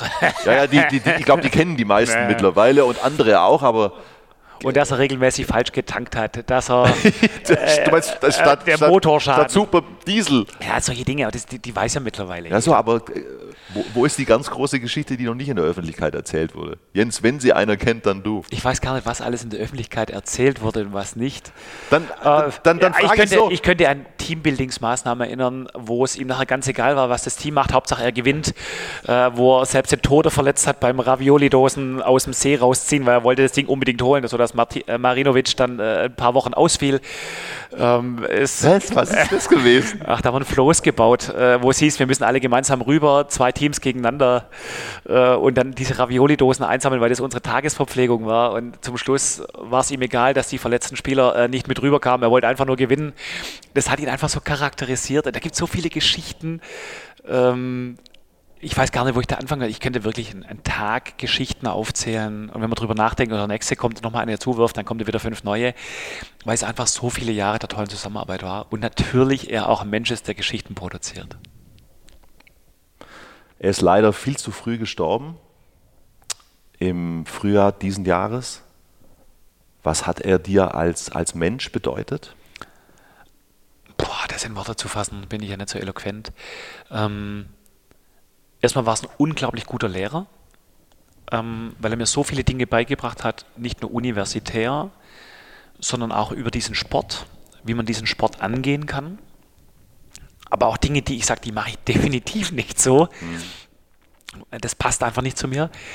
Ähm, und dann hat sich im Laufe der Jahre unser Verhältnis verändert. Also von diesem Lehrer-Schüler-Verhältnis. Mhm wahrscheinlich eher hin zu einem sehr, sehr freundschaftlichen und engen Verhältnis. So, und deshalb hat er mir sehr, sehr viel bedeutet, äh, als die Nachricht kam, ja, also hat es mich schon einfach bewegt, es bewegt mich auch heute noch, mhm. ähm, weil es einfach irgendwie eine sehr, sehr enge Beziehung war, die sich gewandelt hat, aber auch total gewachsen ist über all die mhm. Jahre. Und nach wie vor tiefsten Respekt vor allem, was er geleistet hat. Mhm. Und das Schöne an Rolf, und das ist mir auch immer wichtig, das, das nicht zu vergessen, wenn über seine in Anführungszeichen Verrücktheit und Ungewöhnlichkeit gesprochen wird. Und er konnte ja übrigens, und ich habe das oft genug auch miterlebt, er konnte ja auch knallhart sein. Ja? Also äh, Beispiel, ich habe, an was ich mich erinnere, ich, ich habe ein paar Mal die, die, die Saisoneröffnung moderiert beim HBW, du wirst dich erinnern, ja? und dann Mannschaftsvorstellung und die Partner sind da, ja? und dann ist es vorbei und dann steht man in der Ecke und äh, die Spieler zusammen und ich bin noch kurz vorbeigekommen und trinkt ein Bier zusammen und dann ging das Gemurmel los, ja. Und es war von Jahr zu Jahr immer das Gleiche, Jens. Ja. Mhm. Jetzt reicht's. Mhm. Diesmal ist er zu weit gegangen. Der hat uns entehrt. Ich, ich will bloß noch weg. Mit dem will ich nie wieder was zu tun haben. ich übertreibe nicht, das, das, mhm. das, war so aus der Emotion heraus. Also er hat Leute ja auch absolut an, an, an, an, an ihre gebracht. Grenzen mhm. Und es haben manche toleriert und manche konnten damit umgehen. Du und konntest ich, offensichtlich ich damit konnte umgehen. damit umgehen und ich glaube, es gab einen Stamm, die wussten, was er bezwecken will und haben viele Dinge intern immer wieder sehr gut aufgeräumt. Und immer wieder auch äh, Wunden, die da aufgerissen wurden, gekittet und Dinge zusammengebracht, was auch wichtig war. Und das hat auch Rolf, ich glaube, auch sehr häufig bewusst geschürt. Aber als dieser Stamm dann irgendwann weggebrochen ist, wurden Dinge dann auch schwieriger hier für ihn. Und äh, wenn ich gerade so an, an, die, die Konstanten mit Wolfgang, Litti, auch mich, Daniel Sauer und da gab es ja Sascha Ilic dann. Sascha Ilic, genau diese Leute, die da dabei waren, die das über Jahre mitgewirkt haben die aber auch immer wussten, so jetzt kommt es drauf an, so und jetzt ist ganz egal, was er macht, zum Schluss bringt er uns zu Erfolg. Mhm. Aber jetzt müssen wir gucken, dass wir das ändern. Und in Summe hat er recht. Die Formulierung können wir darüber diskutieren, aber dafür haben wir keine Zeit, jetzt lass uns machen. Mhm. Und ich glaube, da gab es viele, viele Dinge, die auch intern dadurch immer wieder die Mannschaft zusammengebracht haben. Und ich sage, nichts verbindet Menschen so sehr wie ein gemeinsames Problem. Am besten noch existenzbedrohend. Das war natürlich für einen, der dann von außen plötzlich da rein äh, kam, eine ne ganz andere mhm. Situation. So. Und als nachher auch dieser Stamm so aufgrund äh, des Alters und so irgendwann weg war, ähm, den Vorwurf müssen wir uns vielleicht auch machen, dass wir das nicht äh, gut genug ausgebildet haben in der mhm. Übergabe. Mhm. Ja, und, und was ich eben auch noch dazu sagen wollte, es gab all diese Seiten und es gab eben auch diese Seite der, einer unglaublichen Herzlichkeit. Mhm. Ja, also was er auch für ein Spektrum hatte, ja, er hat immer gefragt, wie es einem geht. Und es war ehrlich gemeint. Er hat dir in die Augen geguckt. Das war keine Floskel. Das wollte er wissen. Mhm.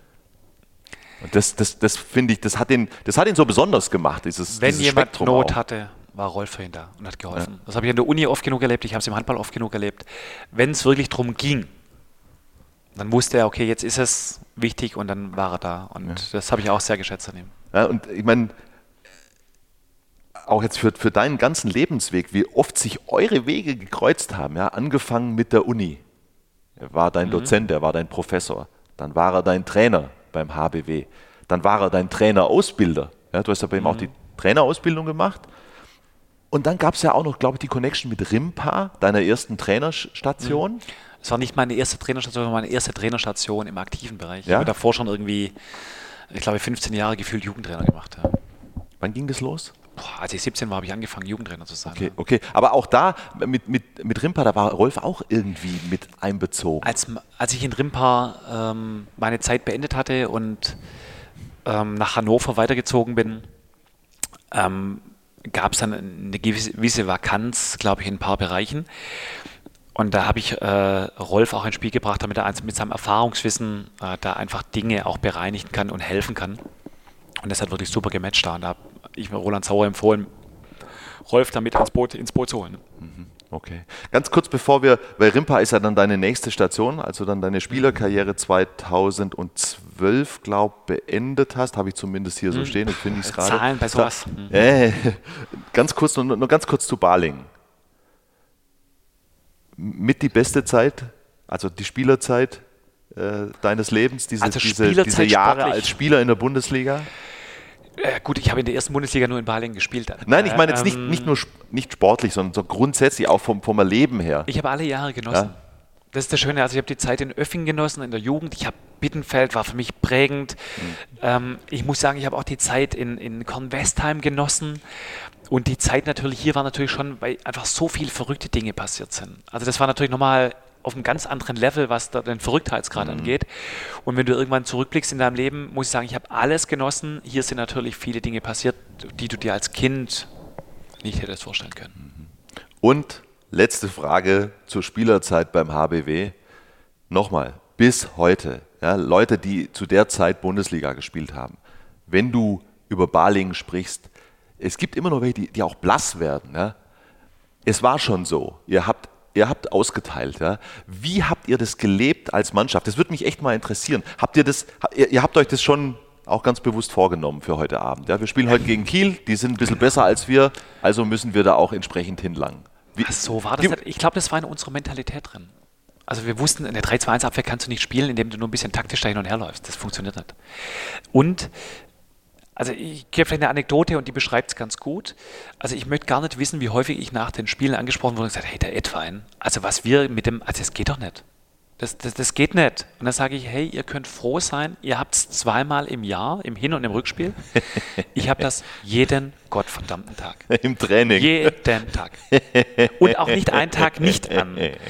Also ich möchte gar nicht wissen, wie viele Tätlichkeiten ich gefressen habe von ihm, allein in den Besprechungen, die Rolf gemacht hat. Also wo wir gar nicht auf dem Feld standen. Er hat einfach gern ausgeteilt. Und er hat Ja, wie verbal auch, oder wie? Nein, körperlich. Also er war, der stand hinter dir bei irgendeiner Besprechung, hat dir eine reingehauen und hat, hat gesagt, Jens, das macht einfach so Spaß. und hat dich angestrahlt und du hast es einfach akzeptiert, weil du wusstest, der kommt gar nicht raus aus der Nummer.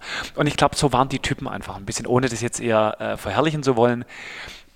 Es war einfach, was das angeht, ein besonderer Schlag Menschen, die da auf einem Haufen waren. Okay, also dann, dann wäre eigentlich die, die, die Frage, wer eigentlich der größere Sauhund war, ähm, Frank Edwein oder Wolfgang Strobel, die ist, die ist hiermit geklärt, oder wie? Oh, da zuckt er nochmal. Oha. Wenn die für dich geklärt ist, dann lassen wir das so stehen. Nein, nein, dann sag mir deine Meinung. Ich glaube, dass beide wussten, wie man einfach spielt. Die haben sich quasi auf Augenhöhe bewegt, was das Ja, betrifft. Liti war ein bisschen kleiner.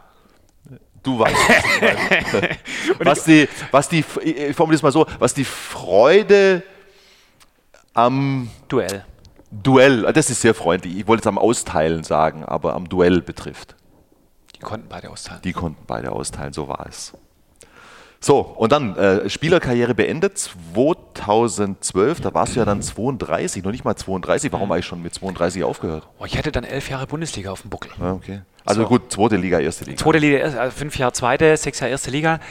Ich hatte mein Studium dann auch schon seit geraumer Zeit beendet, auch wenn es sehr lang gedauert hat. Und ich wollte einfach in meinen Beruf rein. Ähm, und wollte sagen, jetzt, jetzt reicht es dann irgendwann. Und ich wollte nicht so, dass man sagt, oh, hätte mal vor zwei Jahren aufgehört. Also ich hätte die Möglichkeit gehabt, äh, nach wie vor zu unterschreiben. Ich hätte nach wie vor gehabt, die Möglichkeit, äh, mehrere Jahre Bundesliga zu spielen. Ich hätte einfach nur meinen Namen drunter setzen müssen. Aber für mich war es in dem letzten Jahr klar, und das habe ich vor, nach dem letzten Spiel im Jahr davor zu Rolf gesagt, ich spiele jetzt noch ein Jahr und dann höre ich auf. So, das war für mich klar, ich gebe ein Jahr Vollgas, ich werde alles rein investieren. Das war hier auf dem Saisonabschiedsfest, und ich gesagt, ich will noch ein Jahr spielen und dann gehe ich in meinen Beruf rein. Und ähm, das habe ich dann gemacht und bin dann auch, habe dann das letzte Jahr wirklich genossen und habe zu ganz vielen Hallen gesagt, ich komme hier nochmal her, aber nicht als Zuschauer. Also das war so mein inneres Ding vor diesen Spielen. Dir war klar, du wirst irgendwann mal Bundesliga-Trainer offensichtlich. Das war meine Hoffnung, aber auch mein klares Ziel. Ja, Weil du gerade gesagt hast, äh, jetzt ist Schluss, ich will in meinen Beruf rein. Du hast ja aber dann erstmal zwei Berufe gehabt. Ja? Du bist Trainer geworden beim, bei DJK Rimpa, Mhm. Rimpa. Mhm. damals. Das waren noch nicht die Rimparer Wölfe wie heute. DJK Rimpa war damals Drittligist in der Nähe von, von Würzburg, Würzburg. äh, äh, äh, gelegen.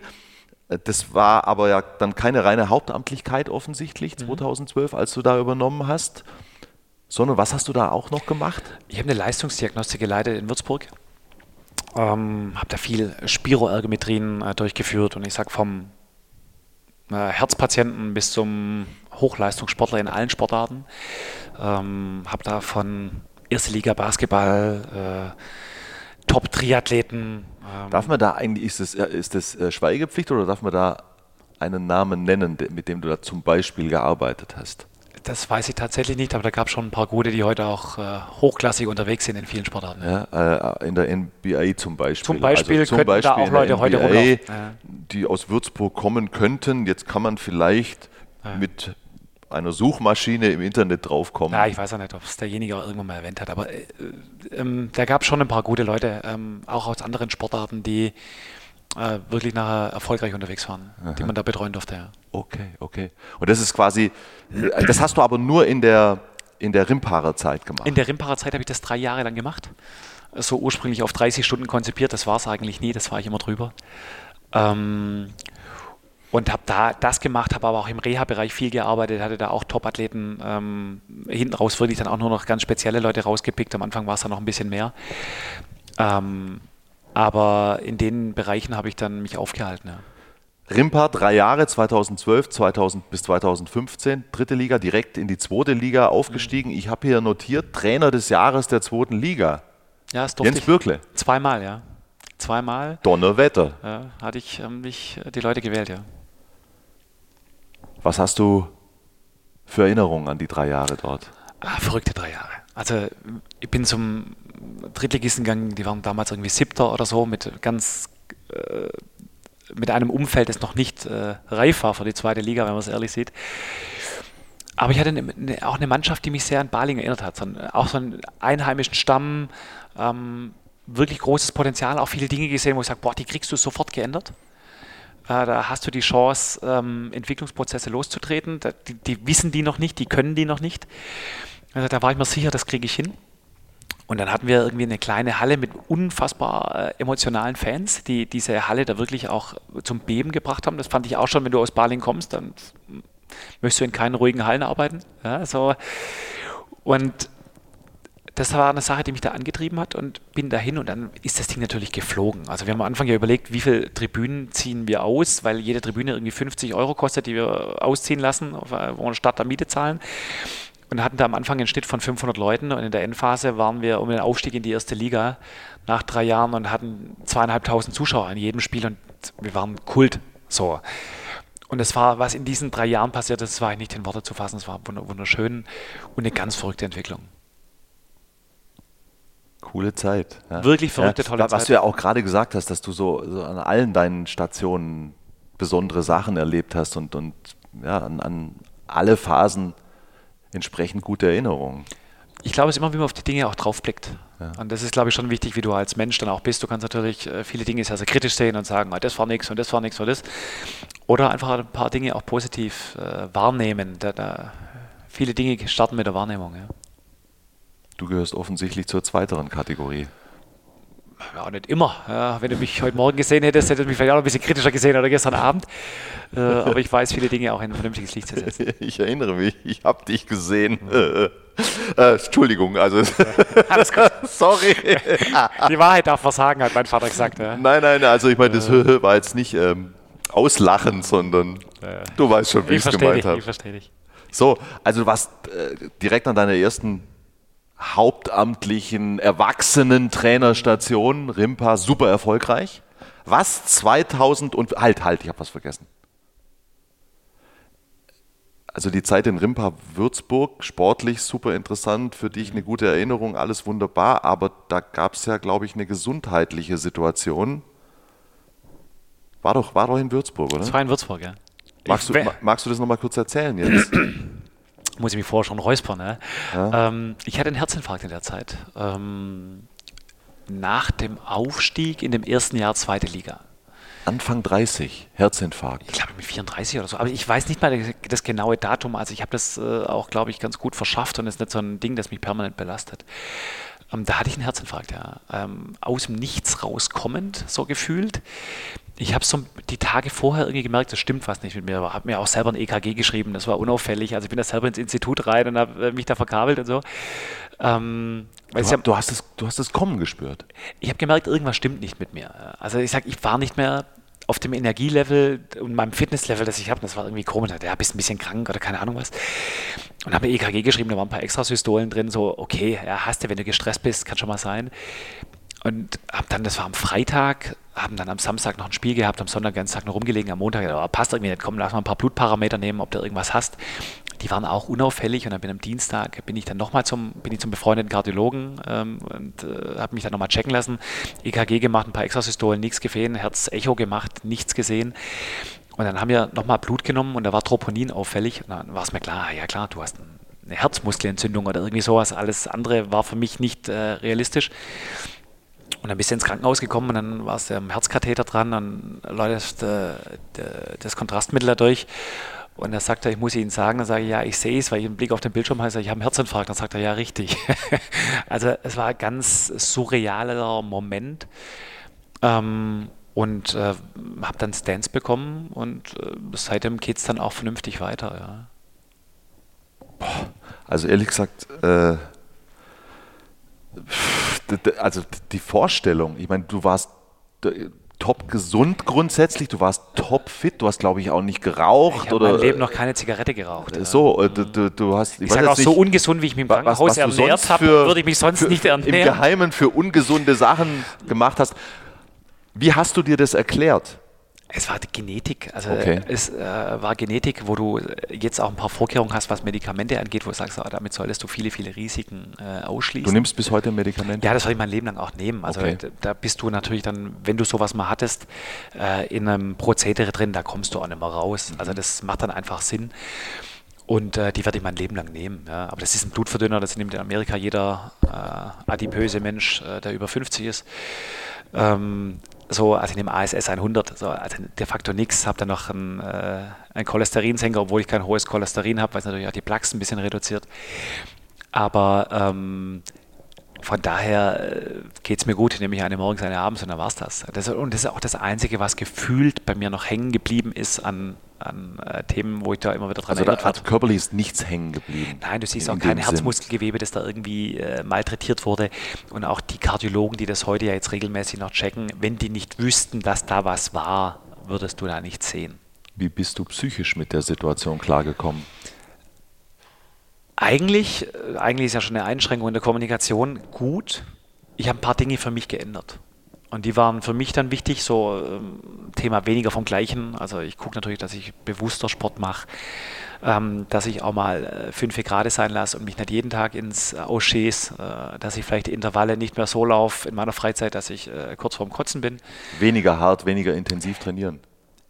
Äh, das schon, ich würde schon sagen, dass ich äh, Tage habe, in denen ich intensiv trainiere, aber halt nicht jeden Tag. Ja. Mhm. So, okay. und dass ich man, manche Sachen vielleicht ein bisschen mehr bedacht mache ein bisschen liebevoller mit dir selber umgehen? Oder ist das jetzt. Oh, ich muss sagen, ich habe auch ganz gern HIT in der Walle gelaufen. und, ähm, und habe das auch, äh, und auch nach meiner Zeit gern noch gemacht und Bergsprints und keine Ahnung was, weil ich sage, hey, das tut dir einfach gut. So, das mache ich so heute nimmer. Ja, und ich wollte auch immer in meinem Leben mal einen Marathon laufen. So, das habe ich jetzt auch ad acta gelegt. Das mache ich halt nicht. Ja, aber das sind äh, Dinge, mit denen kann ich ganz gut umgehen. Hattest du Angst nach dem Herzinfarkt, dass es wiederkommt? Die hatte ich Gott sei Dank nicht. Jetzt red mir bitte nichts ein, ich bin ja eh so ein Hypochonder. Nein, nein, nein, hatte ich das Gott sei Dank das nicht. Das ist nicht meine Absicht. Ich habe auch die Reha für mich selbstständig äh, gemacht. Also das Lustige war, dass der, äh, der Arzt, der mich in, in, Würzburg da auch betreut hat, äh, sagt, das, was ich über Sie hier in Würzburg höre, macht es keinen Sinn, Sie in eine Reha zu schicken, sondern Sie sind, glaube ich, ganz gut äh, vorgebildet. Ich hatte ja viele Menschen mit so einer, äh, mit so einer äh, Diagnose, ja auch in der Therapie. Ähm, und habe dann auch viele Dinge dann einfach selbstständig angegangen. Mhm. Ja, sehr bewusst dann auch. Mhm. Aber es war jetzt keine Sache, die mich jetzt im Nachgang irgendwie gehindert hätte in irgendwelchen Dingen. Ich bin, ich, sage, ich bin aus dem Krankenhaus raus, es war morgens um elf, wir hatten mittags um zwei Training oder so.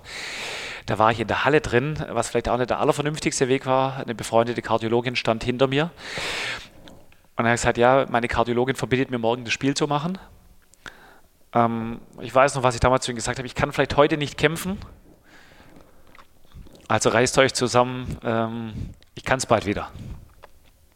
So, das weiß ich noch. Das war so der einzige emotionale Moment, den ich dann so auch hatte. Mhm. Und habe mich zu Tode aufgeregt, dass ich dieses Spiel nicht machen durfte gegen Neuhausen-Erms, weil das hätten wir nicht verloren, wenn ich auf der Bank gewesen wäre. Das weiß ich heute noch.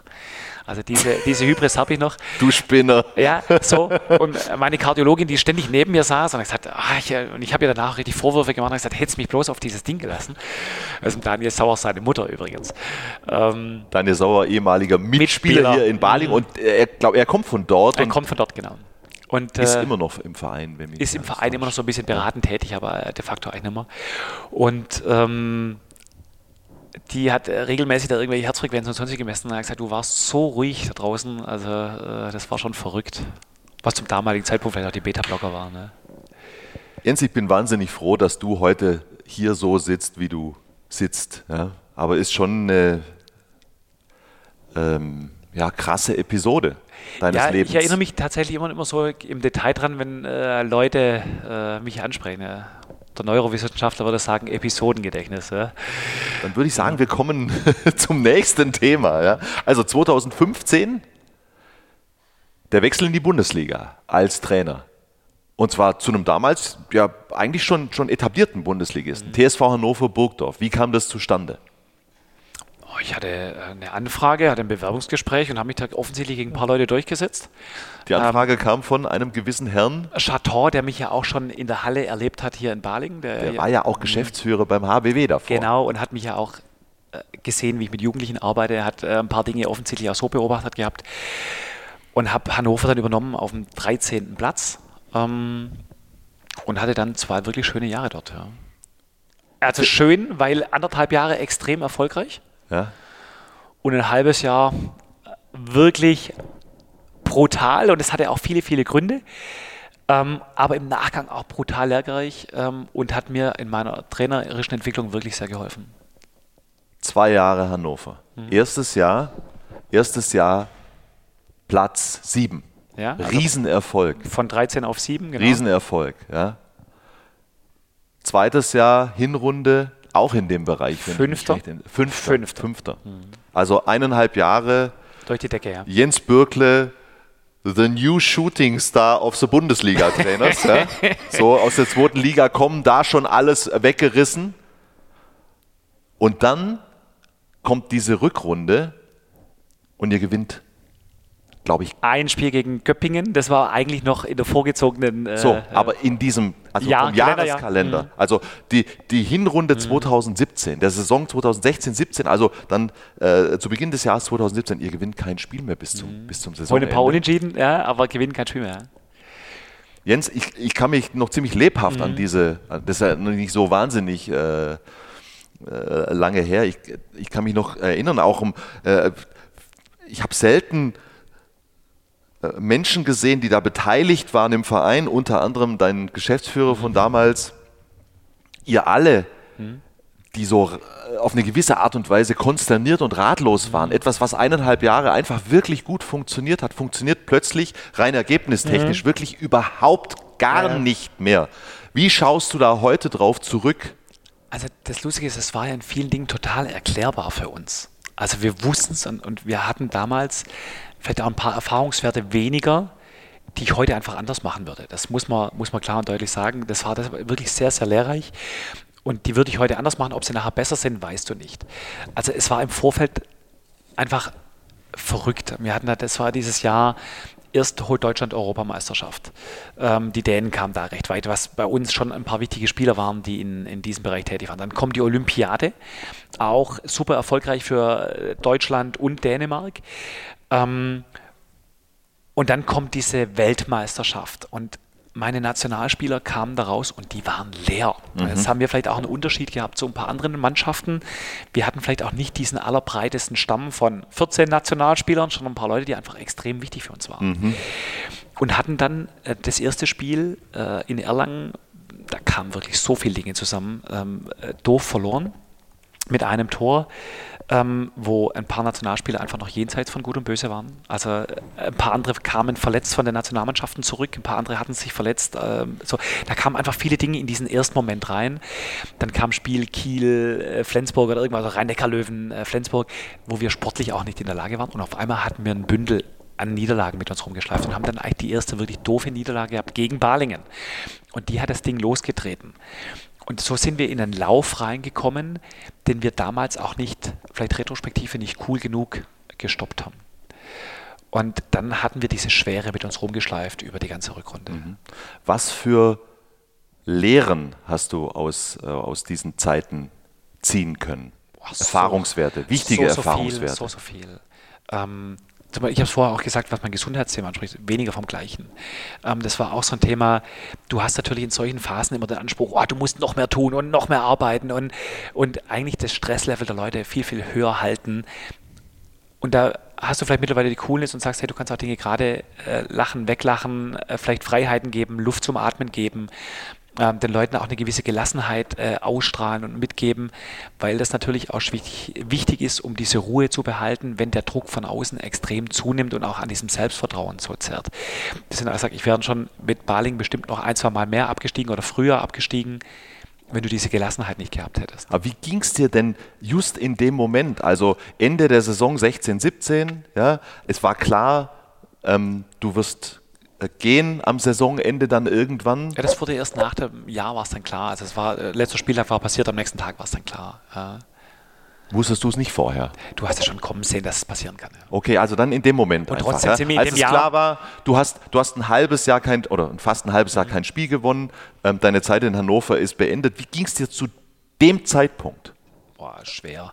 Also es war natürlich für uns alle eine harte Sache. Gefühl, haben gesagt, hey, wenn wir Platz 10 erreichen vor der Runde, ist es gut, wir sind zum Schluss Elfter geworden. Also das, dieses Scheitern, wenn du es denn so nennen magst, war eigentlich knapp. Ja, aber aufgrund dieser Vorleistung war es natürlich extrem ja, es und hat ging sich um die extrem. Entwicklung, es ja. ging um die Entwicklung in dem Moment. Und deshalb habe ich das inhaltlich auch verstanden. Ich habe das inhaltlich von Benny Chator auch verstanden, äh, das zu beenden, nachdem wir auch für die Zukunft einfach eine gute Mannschaft gebaut haben, Mhm. dass er diesen Altballast nicht nicht haben will. Und wenn ich dran sehe, was dann im Folgejahr auch passiert ist mit Carlos, das war einfach eine tolle Entwicklung. Und ich weiß Carlos noch, Ortega. Oh, Ortega war, war toll. Ich weiß noch, wie häufig er auch gelobt wurde für zum Beispiel das Kreisläuferspiel, das wir entwickelt haben, wo wir mit Benny ein Jahr lang im Prozess waren, die Kreisläuferposition zu ändern, dass wir genau die Kreisläufer kriegen, die wir auch haben wollten. Und du das natürlich nachher auch siehst, wie das belohnt wird. Da hat sich auf der einen Seite natürlich sehr aufgeregt, auf der anderen Seite hast du dich auch bestätigt gefühlt, weil du weißt, hey, du hast einen Kader zusammengebaut, der ja voll unter deinen Fittichen war, wo sagt, hey, das war gut. Äh, und trotzdem ist es natürlich hart gewesen, äh, das nachher auch zu sehen. Und es war in dem Moment natürlich auch hart, als es passiert ist, weil du auf einmal so dastandest. Diese Entwicklung, die du vorher gesagt hast, hey, es ging immer nur auf, immer nur auf, das war ja in meiner Jugendtätigkeit ja genauso. Und das war so der erste wirklich harte Niederschlag, den du eingesteckt hast. Was bist du für ein Typ? Also zum Beispiel gerade an so einer Stelle. Ja? Was machst du dann? Machst du das komplett mit dir selber aus? Holst du dir Leute, mit denen du reflektierst? Also mittlerweile reflektiere ich besser. Ich habe aber auch mit ein paar Spielern reflektiert. Mit ein paar Spielern und habe mir äh, Aus der damaligen aus der Mannschaft? damaligen Mannschaft. Und habe da in ein paar Dingen fantastisches Feedback bekommen. Also das sehr, sehr lehrreich war. Zum Beispiel von wem? Kai Heffner zum Beispiel, der ein paar Dinge an, nachher gesagt hat, ähm, die wirklich super waren. Ähm, und Auch mit Menschen von außen? Coaches? das habe ich später angefangen und es war retrospektiv ein Fehler, dass ich nicht früher mit Coaches gearbeitet habe. Das war, da, aber wenn du immer nur auf diesem Erfolgsding schwimmst, das siehst du das manchmal nicht. Und ich habe erst später damit angefangen, mit Leuten zu arbeiten, die mir unglaublich geholfen haben. Bis heute? In letzter Zeit weniger gerade. Das, das glaube ich auch. Das ist immer phasenabhängig. Es gibt Phasen, wo man, ich sag mal, offener ist fürs Lernen und fürs Entwickeln oder wo es auch den größeren Bedarf gibt. Und dann gibt es auch wieder Phasen, wo man das, das Gelernte anwendet. Und dann kommt vielleicht wieder eine Phase, wo man wieder Ich habe gerade auch nicht, offener ist nicht das Verlangen oder den danach. Bedarf hat. Mhm. Und trotzdem äh, waren auch die Jahre, die ich im Nachgang damit gemacht habe, für mich Gold wert. Ja. Aber in, damals in der Reflexion hast du natürlich viele Leute. Also du hast ja im Laufe der Jahre natürlich einen Freundeskreis. Du hast äh, Leute, die sich mit Führung auskennen. Du hast Leute, die sich mit dem Sport auskennen. Da tauschst du dich ja eh regelmäßig aus. Ähm, und das habe ich in der damaligen Zeit auch gemacht und habe es auch retrospektiv gemacht. So, ich habe gerade ganz kurz auf die Uhr geguckt, Jens. es Wir ist sind so, es- völlig drüber. Es ist so genial, ja. Ständig sagen die Leute zu mir, hey, ähm, mach mal ein bisschen kürzer. Und ich sage, ja, ich, ich versuche es. Aber mein nächster Gesprächspartner ist der Jens, da habe ich wenig Hoffnung. Nein, Es tut mir leid. Du hast, du, ich finde, du hast sehr viele äh, interessante Dinge einfach zu erzählen. Ja? Deswegen, ähm, wir sind noch nicht am Ende. Es tut mir schrecklich leid. Zweifel wirkt mich pass einfach auf. ab, ja. So, jetzt, und dann, dann kommt plötzlich Baling wieder ins Spiel. Ja? Du bist raus und es, so wahnsinnig lang hat es ja nicht gedauert. Also äh, Saison war beendet Anfang Juni 2017 und im Oktober wirst du Nachfolger eines gewissen Runas Sigtriksson, der heute der Trainer in Leipzig ist, hier beim HBW. Wie ist das zustande gekommen? Ich muss sagen, als Hannover beendet war, hatte ich sofort echt tolle und interessante Sachen auf dem Tisch. Also sofort. Es hat ein paar Wochen gedauert, da sind die ersten Dinger eingeflattert. Da, da In- magst, magst mir doch sicher jetzt. Nein. In, aber in unterschiedlichsten, in unterschiedlichsten So ein hartes Nein. So ein hartes Nein. Unaufweichlich. Ja, weil sich das gehört. Also von Nationalmannschaftsthemen über diverse andere Jobs, ähm, in meinem Beruf Jobs. Das Also, hat dann schon auch ein bisschen der Seele gut getan, das oder? tut natürlich gut. Das ist doch nur menschlich. Ja, aber vielleicht auch äh, irgendwie verdient dann auch. Ja, so. Aber ich habe dann, äh, zum einen war keine äh, vernünftige Lösung mit Hannover getroffen. Ich hatte ja noch zwei Jahre bestehenden Vertrag.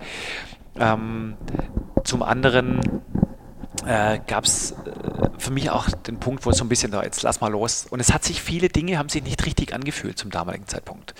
Und in der Führung gibt es ein, gibt's ein schönes Beispiel, sagt, hey, wenn du ein gutes Gefühl hast, liegst du noch oft genug falsch, hast du ein beschissenes Gefühl, lass ja die Finger davon. Und ähm, ich hatte bei vielen Dingen einfach kein gutes Gefühl und habe deshalb die Finger davon gelassen. Obwohl die eigentlich sich erstmal sehr, sehr gut angehört hätten. Und äh, bei Baling hat es sich besser angefühlt. Ja. Auch in, auch in dem Moment dann einfach. In dem Moment dann. Also, in dem Moment, das kam dass ja ein paar, paar Monate Monate zumindest vergangen sind und mhm. ein bisschen zur Ruhe zu kommen auch. Ja, also wir hatten ursprünglich äh, vereinbart, ein Gespräch zu führen für nächstes Jahr, weil Runa gesagt hat, es ist sein letztes Jahr in mhm. Baling. Also sie sind ja dann auch nicht so wirklich gut gestartet in der zweiten Liga damals. Und für mich war klar, äh, ich gehe jetzt in Wanderurlaub. Also für mich war es klar, ich wäre ins Allgäu weitermarschiert. Und wir hatten aber den Termin vorher noch ausgemacht ähm, mit Baling, um fürs nächste Jahr zu sprechen. Und sonst hätte ich das auch nicht gemacht. Also wenn Runa äh, damals äh, gesagt, das nicht, dieses, die Aussage getätigt, hätte ich es nicht gemacht, weil ich gesagt habe, das, was Runa macht, hat in vielen Dingen äh, wirklich, das passt auch zu Baling und hat Qualität. Das sehe ich es nicht ein, jetzt hier irgendwie dazwischen zu grätschen. Das, das passt nicht. Und ähm, dann hieß es zu mir, ja klar, für nächstes Jahr ist es, ist es klar besprochen. Und deshalb ähm, habe ich mich überhaupt zu diesem Gespräch äh, bereit erklärt. Und mit Wolfgang Strobel. Mit Wolfgang, Arne Stumm, also Bernd also Wolfgang Kara, Strobel, damals noch Geschäftsführer. Mit allen Verantwortlichen damals äh, ja. äh, mit im, im Lied waren. Und hatte meine Sachen gepackt und am Vortag dieses Gesprächs hat Baling ähm, zum wiederholten Male jetzt gegen eine Top-10-Mannschaft, die haben damals kein einziges Spiel gegen eine Top-10-Mannschaft der zweiten Liga gewonnen. Genau, Baling war damals in der zweiten, zweiten Liga. Liga. Genau und hatten da am Vortag gegen Coburg, glaube ich, mit 11 oder 12 Toren verloren. Das war, das war doch die erste Saison nach dem Abstieg. Genau, erste so, 2006 bis 2017 äh, Bundesliga, mhm. dann Abstieg 2017 mhm. und dann diese erste Saison genau. in der zweiten Liga. Und ich habe zu meiner Frau gesagt, so wie ich Baling kenne, weiß ich nicht, ob wir wirklich ins Allgäu fahren können. Ich bin mal gespannt, also ich bin gespannt, was da morgen passieren wird, habe ich am Abend nach dem Spiel gesagt. Weil ähm, ist natürlich schon eine Entwicklung da war, die einfach damals nicht gepasst hat. Ja. Ähm, und äh, das einfach abzusehen war, dass sowas kommen kann, oder zumindest die Anfrage diesbezüglich kommen kann. Und die kam dann auch und dann gingen Dinge wirklich viel zu schnell. Also ich hatte nicht mal Sportschuhe dabei. Also so, das war dann irgendwie. Und zack war es der Trainer. Und dann äh, hat man eine Einigkeit äh, danach auf allen Ebenen hergestellt, dass man gesagt hat, ja, so können wir, können wir loslegen. Ja. Was dann aber auch ein wirklich hartes erstes halbes Jahr war, weil offensichtlich viele Dinge im Argen waren und du dann auch wirklich nochmal nach diesem harten Jahr oder halben Jahr in Hannover nochmal ein halbes Jahr wirklich durch den Dreck musstest und auch viel, viel gefressen hast. Warst du denn zu dem Zeitpunkt schon wieder bereit für was Neues und für etwas derart anspruchsvoll Neues? unfassbar heiß, es allen Leuten zeigen zu wollen. Mhm. Ähm, Hat dich schon gekitzelt irgendwo, oder? Ja, ich fand es also so, so, so gehst du nicht raus aus der Nummer. Und war vielleicht sogar zu heiß. Also und wollte natürlich, weil ich gesehen habe, dass ein paar Dinge hier nicht sauber sind, ich wollte sofort die Leitplanken setzen. Was, was meinst du mit nicht sauber und äh, Dinge im Argen? So, also Hierarchie in der Mannschaft. Ähm, die Art und Weise, wie, wie sie trainiert haben, hat mir in ein paar Dingen nicht gefallen. Also wie, wie lax Dinge angegangen wurden, wie, äh, wie wenig zielstrebig manche Dinge waren. Und da war ich schon hart und wollte Dinge aber jetzt sofort hier reinkriegen, dass die Arbeitsmentalität dem entspricht, wie ich mir das vorstelle. Und da war ich vielleicht auch, vielleicht, ich weiß gar nicht, ob es richtig war, aber sehr, sehr direkt und sehr, sehr schnell am Anfang. Zu den Spielern? Auch, ja, auch. Wie, zu wem noch? Ja, ich habe mir schon vorgestellt, ein paar Dinge äh, hier durchzudrücken. Ähm, äh, Physiotherapeuten, äh, medizinische Abteilung, was weiß ich. Ich wollte schon äh, äh Leitplanken setzen, was auch viele, äh, glaube ich, auch vor den Kopf gestoßen hat. Ja? Ähm, weil ich gesehen habe, wenn wir das nicht ändern und das so, so langsam geht, vielleicht auch zäh ist. Und das, da war ich vielleicht im Nachgang auch zu robust oder zu, zu geradlinig, was für den aktuellen Erfolg vielleicht nicht unbedingt hundertprozentig förderlich war, aber langfristig sich ausgezahlt hat. Ist das eine Kritik an Runa Sigtriksson auch? Gar nicht, gar nicht. Weil, weil jeder macht so sein eigenes Ding. Ich, ich, kann das gar nicht bewerten, was der gemacht hat. Das steht mir ja gar nicht zu. Also ich habe nicht gesehen, wie er es gemacht hat, warum. Ja, weil du, weil du einfach die Zustände im Moment der Übernahme so klar jetzt hier vielleicht kritisierst. Vielleicht waren es aber auch Spieler. Mhm. Und wir haben auch viele Leute da einfach personell aufgeräumt. Mhm. Und das hat, hat nichts wirklich, bitte nicht falsch verstehen mit Runner, weil, weil das mir, ich kann das gar nicht bewerten. Also das steht überhaupt nicht so. Aber mhm. du hast gesehen, dass ein paar Dinge einfach nicht mehr gepasst haben. Mhm. Also bei mir haben ja Dinge in Hannover offensichtlich auch nicht mehr gepasst. Das hängt aber nachher nicht immer zwingend nur zwingend, mit dem Trainer Es gibt zusammen. natürlich Dinge, die sich da ja auch aufschaukeln, so. passen, Grüppchen sich bilden, Dinge, Viele die Dinge hängen passen. dann äh, zusammen. Und, und dann ist es manchmal eine Kleinigkeit so. Ja. Systemisch betrachtet gibt es da viele Dinge, die, die einfach nachher nicht mehr auf einer, einer gesunden Ebene waren. Und dann haben wir schon geguckt, dass wir Dinge da gerade rücken und haben da auch personell viele Dinge ja. dann verändert. Ja. Und das hat, äh, glaube ich, im Folgejahr dann auch zu diesem Aufstieg geführt. Aber eben im ersten noch nicht. 17, 18, ihr seid nicht aufgestiegen? Ja, ich habe es ja? übernommen so als Zehnter, wir sind nachher, glaube ich, oder Neunter und sind nachher als Vierter, Fünfter oder so, ich weiß okay. gar nicht, einmarschiert. Und dann aber in der, in der zweiten sind wir Meister Saison geworden, ja. Seid ihr wieder hoch. Mhm. Was war das für ein Moment für dich? Ich meine, Baling war ja sowieso schon ein, ein Club, mit dem du eine, eine, sehr starke Verbindung und eine, eine lange Geschichte hattest. Und dann dieser Aufstieg und auch mit, mit dem, was davor passiert ist, mit, mit Hannover, allem, was wir gerade angesprochen haben. Genugtuung, Zufriedenheit, mhm. innere Ruhe. So möchte ich es nennen. Wunderschönes Gefühl. Wunderschönes Gefühl. Und auch Stolz, dass wir es geschafft haben, das Ding nochmal hochzuheben. Weil wir äh, zum damaligen Zeitpunkt wahrscheinlich mit sieben, acht Mannschaften in ganz ähnlichen Gefilden geschwommen sind. Ähm, also es war nicht selbstverständlich. Es war keineswegs selbstverständlich. Es war vor der Runde klar, es gibt sieben, acht Mannschaften, die können aufsteigen, aber wir sind Meister geworden. Und das war schon ein tolles Gefühl. Weißt du was, manchmal würde ich mir echt wünschen, dass man eine Kamera dabei hat beim Podcast, weil deine Augen, die glänzen gerade so. Und das war schon ein paar Mal der Fall heute bei gewissen Themen. Man sieht dir dann an, was es dir bedeutet, Jens. Ich bin in vielen Dingen rational, aber es gibt auch ein paar Dinge, wo die Emotionalität durchbricht. Ja. Das finde ich schön. Und dann 2019 Bundesliga-Rückkehr und ihr habt es ja, ja geschafft, wieder drei Jahre, drei Jahre drin zu drei bleiben. Ne? Zu bleiben. Durch den ganzen Corona-Wahnsinn. Äh, ja?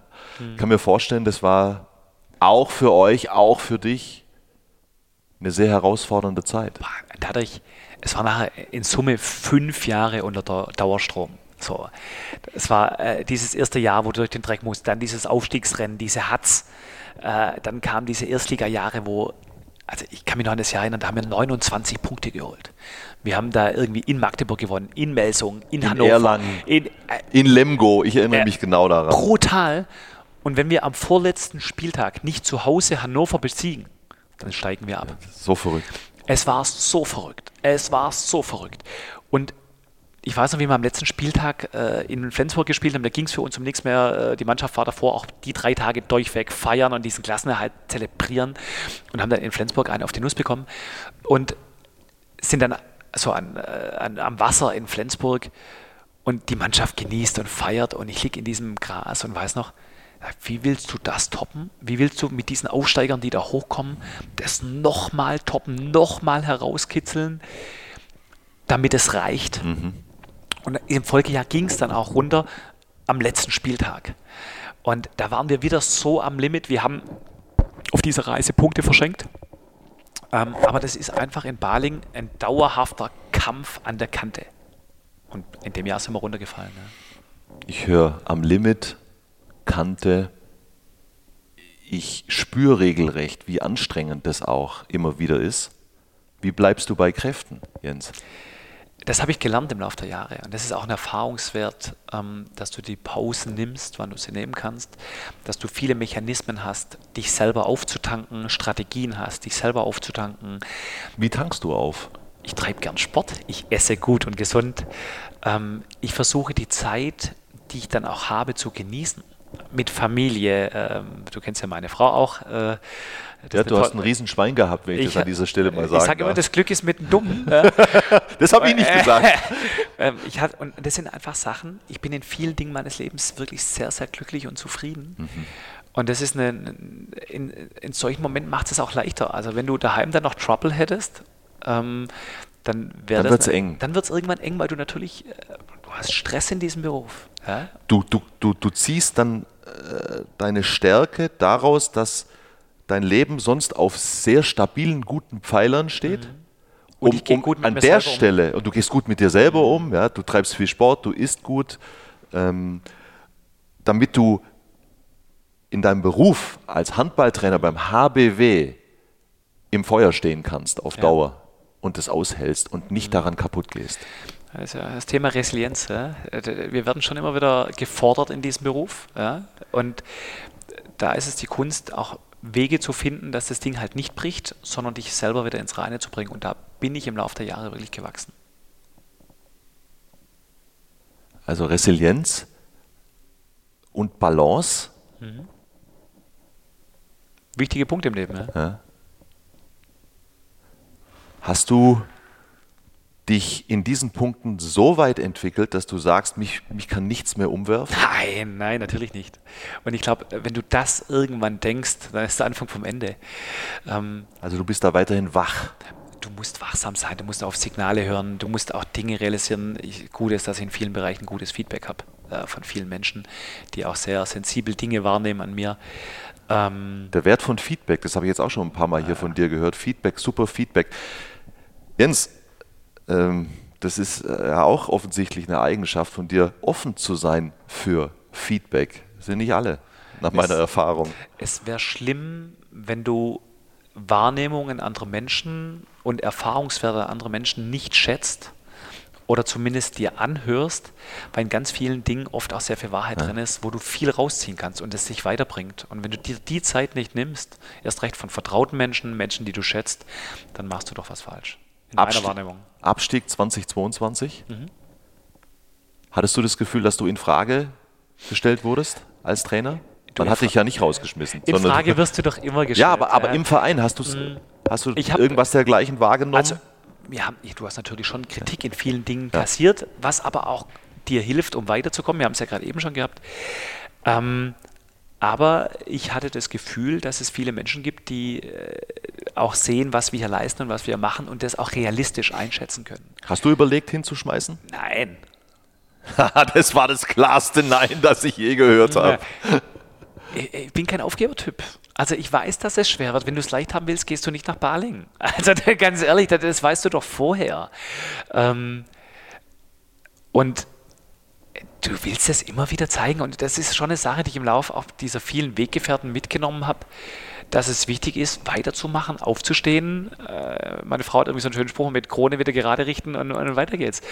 Und habe dann auch äh, Vertrauen entwickelt, äh, auch dass wir in der Mannschaft wieder Dinge bewegen können, um nach vorne zu kommen. Und das haben wir mit, mit der gesamten Vereinsführung dann auch gemeinsam sehr, sehr gut hingekriegt und direkt im Jahr danach den Wiederaufstieg geschafft. Und fantastisch aufgestiegen. Also das war das als erster.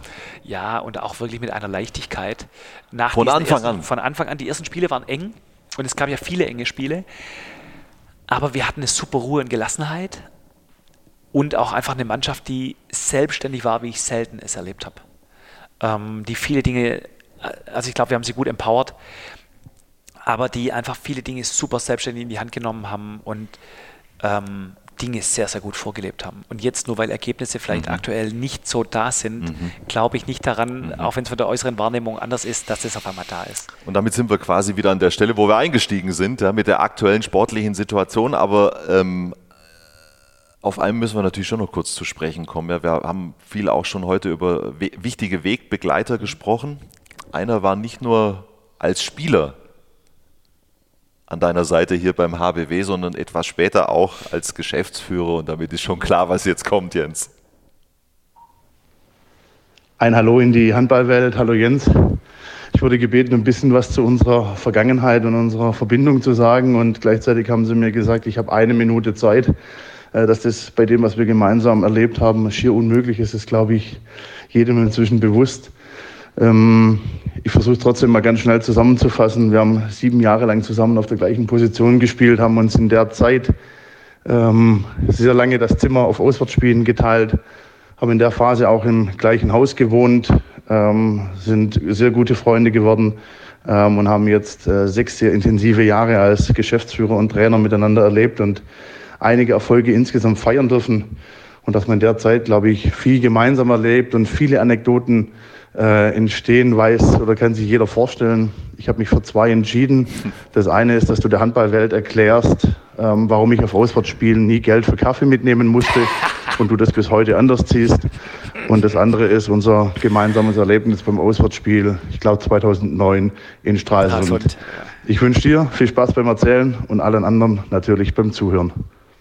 Tschüss, euer Wolfgang. Ja, Wolfgang Strobel. Bis gerade eben habe ich ihn wirklich geschätzt. Nur geschätzt. ja, ja, komm, lass uns aufklären. Was ist das mit dem Kaffee? Wie, wie, er hat nie Geld für Kaffee nehmen müssen und, und, und du siehst es anders. Ja, als erstes ist das eine Lüge. Äh, also es ist einfach, das stimmt nicht. Ja, das kann man klar und deutlich so sagen. Wolfgang und ich, wir hatten, glaube ich, im Laufe der Jahre, wenn man das so äh, sieht, sehr, sehr gute Wurfquoten in dieser Liga. Immer. Ihr habt, da, ihr habt zusammen das Gespann am Kreis gebildet Kreis beim HBW. Und wir hatten eigentlich über die ganzen Jahre hinweg, entweder war es Tor oder sieben Meter mit einer sehr, sehr hohen Quote. Also ich glaube, wir waren fast in jedem Jahr immer über 80 Prozent, äh, teilweise äh, deutlich drüber. Wir hatten für uns im Training einen Brauch. Also sobald irgendwas Richtung Wurftraining, irgendwie die Chance auf Duell war, haben wir jeden Wurf gegeneinander gespielt. Immer, jeder Wurf kostet einen Kaffee. Jeder Wurf. Ach so.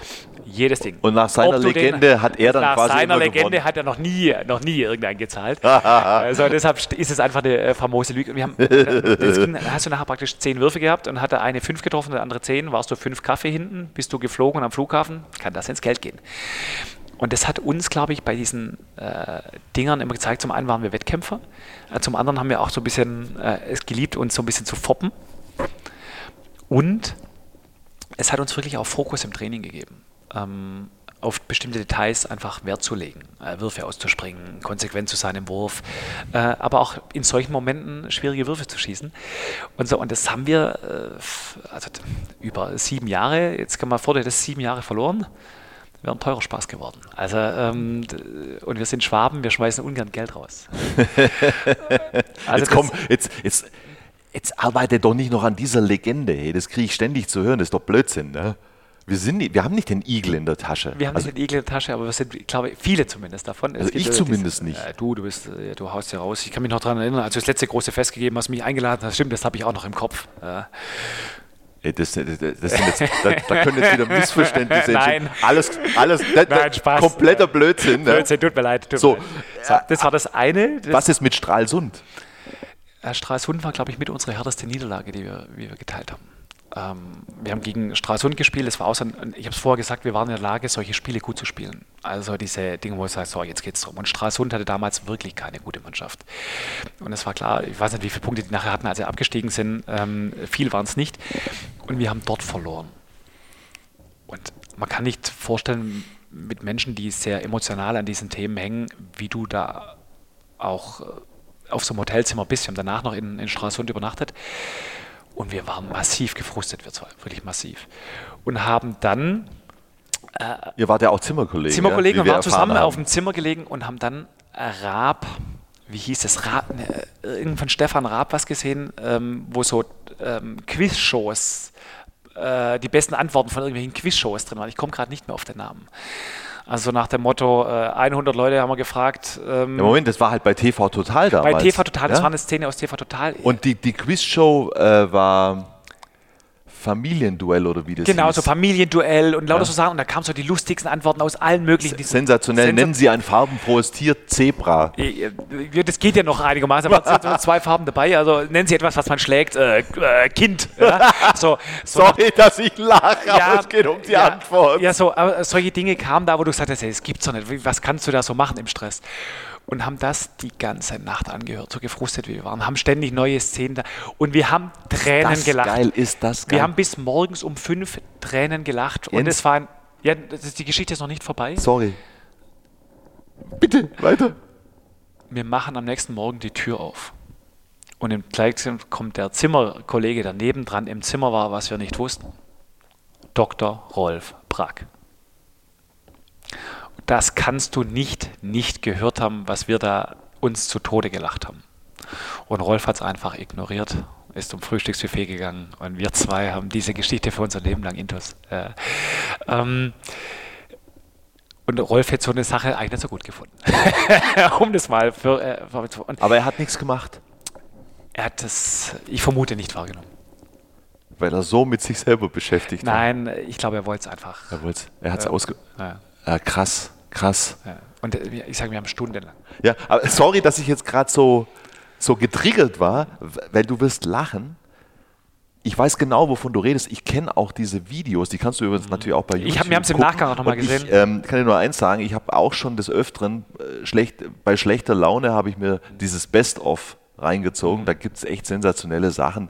Ähm, mir, mir, fällt nur ein, nennen Sie ein Land, in dem Oliven wachsen. Bolivien. Also, das ist einfach gut. Ja. Ja. Das, ich, das, kann man sich auch nicht ausdenken. Wie viel Drittel ergeben ein ganzes Vier? Ja, und danach wurde es noch kommentiert, ja, wenn es sich um sehr kleine Drittel handelt. Äh, ja, also so nach dem Motto, ähm, äh, und es war doch für uns damals sehr amüsant nach dem wirklichen harten Niederschlag in Stralsund. So, und wenn du als Trainer ja, nach so einer Niederlage äh, im Zimmer neben zwei Strategen gelegen hättest, die die ganze Nacht gelacht hätten, wäre was passiert? Weiß ich nicht. Aber gut wäre es nicht ausgegangen. Das möchte ich auch nicht sagen. Ja. Ähm, aber es sind schon, es muss natürlich zur Situation passen. Aber es hat äh, damals hätte ich völlig Verständnis gehabt, wenn Rolf uns an die Wand nagelt. Ja. Wie lange willst du das noch machen hier in Balingen, Jens? Du warst, wie, wie viele Jahre warst du Spieler hier? Sie, nee, acht, nee. Sieben Jahre als Spieler. Genau, sieben als Spieler und jetzt siebte Saison als Trainer. Kann ich dir gar nicht sagen. Momentan genieße ich es, ähm, wohl wissend, dass es schwer ist. Also letztes Jahr habe ich noch mehr genossen, weil da hast du mehr gewonnen. Hm. Ich kann es nicht sagen, weil auch, äh, ich sag mal, weder bestehende Verträge noch äh, irgendwas anderes äh, die Menschen hier abhält, Dinge zu tun. Ja, ähm, Vertrag hast du noch bis? Nächste Saison auch noch. Also bis 2025. Ja. Also und deshalb, das weißt du nie, ähm, was alles noch passiert. Momentan habe ich große Freude an der Arbeit, weil wir ähm, eine gute Mannschaft haben, weil die, die Leute gut zusammenarbeiten. Ich das Gefühl habe, dass wir einen, einen, guten Austausch haben auf allen Ebenen. Und von daher bin ich momentan sehr zufrieden. Wir fühlen uns als Familie hier wirklich sehr wohl. Und äh, deshalb möchte ich gar nicht so weit in Zukunft schauen, wohl wissen, dass in, dieser, in diesem Business mhm. viele Dinge auch sehr, sehr schnell passieren können. Handballtrainer for life oder willst du mal was anderes machen? Träume? Ich glaube nicht, dass ich in dieser Ebene dieses Ding mein Leben lang machen werde.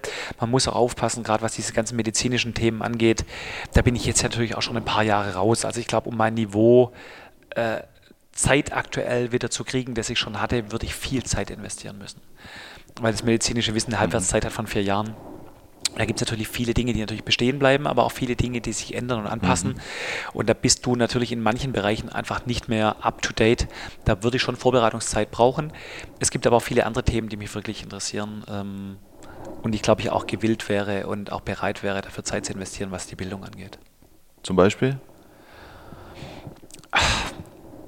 Zum Beispiel ja, diese ganzen medizinischen Themen, da gibt es ein paar Sachen, die super wären, ja. äh, die mich interessieren. Äh, auch das Thema Leistungsdiagnostik in unterschiedlichen Arten. Ähm, ich glaube auch diese ganzen, in meinem Studium war ja auch ein BWL-Teil, auch da gibt es ein paar Bereiche, wo ich sage, ähm, im Organisationsaufbau, die mich interessieren würden, vielleicht auch mit einer Sportart-Spezifik in Kombination können wir immer noch vorstellen, im, im, Jugendbereich wieder tätig zu sein, auch im Athletikbereich tätig zu sein. Ähm, auf unterschiedlichsten Ebenen hätte ich auch wirklich Bock zu, ähm, weil dein Tun nicht Woche für Woche äh, bewertet wird, sondern vielleicht auch langfristig äh, betrachtet wird. Ähm, da gibt es schon viele Dinge, die ich super spannend finde mhm. und da auch offen bin. Ne? Wenn ich es jetzt aber richtig jetzt mal zusammen interpretiere, quasi, du guckst im Moment gar nicht so weit. Du lebst im Moment Tag für Tag hier ich bei hier. Ich zitiere Ottmar Hitzfeld in dem Moment. Und er hat gesagt, früher hast du dir überlegt, was du die nächsten drei Monate machst. Heute guckst, dass du die nächsten drei Wochen überlebst. und ich glaube, das ist in, in, in diesem Geschäft schon einfach wichtig. Du musst ja nicht manche Dinge zu weit im Vorfeld planen. Auch die Gelassenheit habe ich mittlerweile, dass es im Zweifel schon in vielen, vielen Dingen auch weitergeht. Ähm, wohl wissend, dass ich einfach auch äh, sehr große Freude hier habe und mhm. auch das jetzt nicht missen möchte und möchte hier weitermachen. Ja. Und du weißt ja, wenn man Gott zum Lachen bringen will, erzähl ihm von deinen Plänen.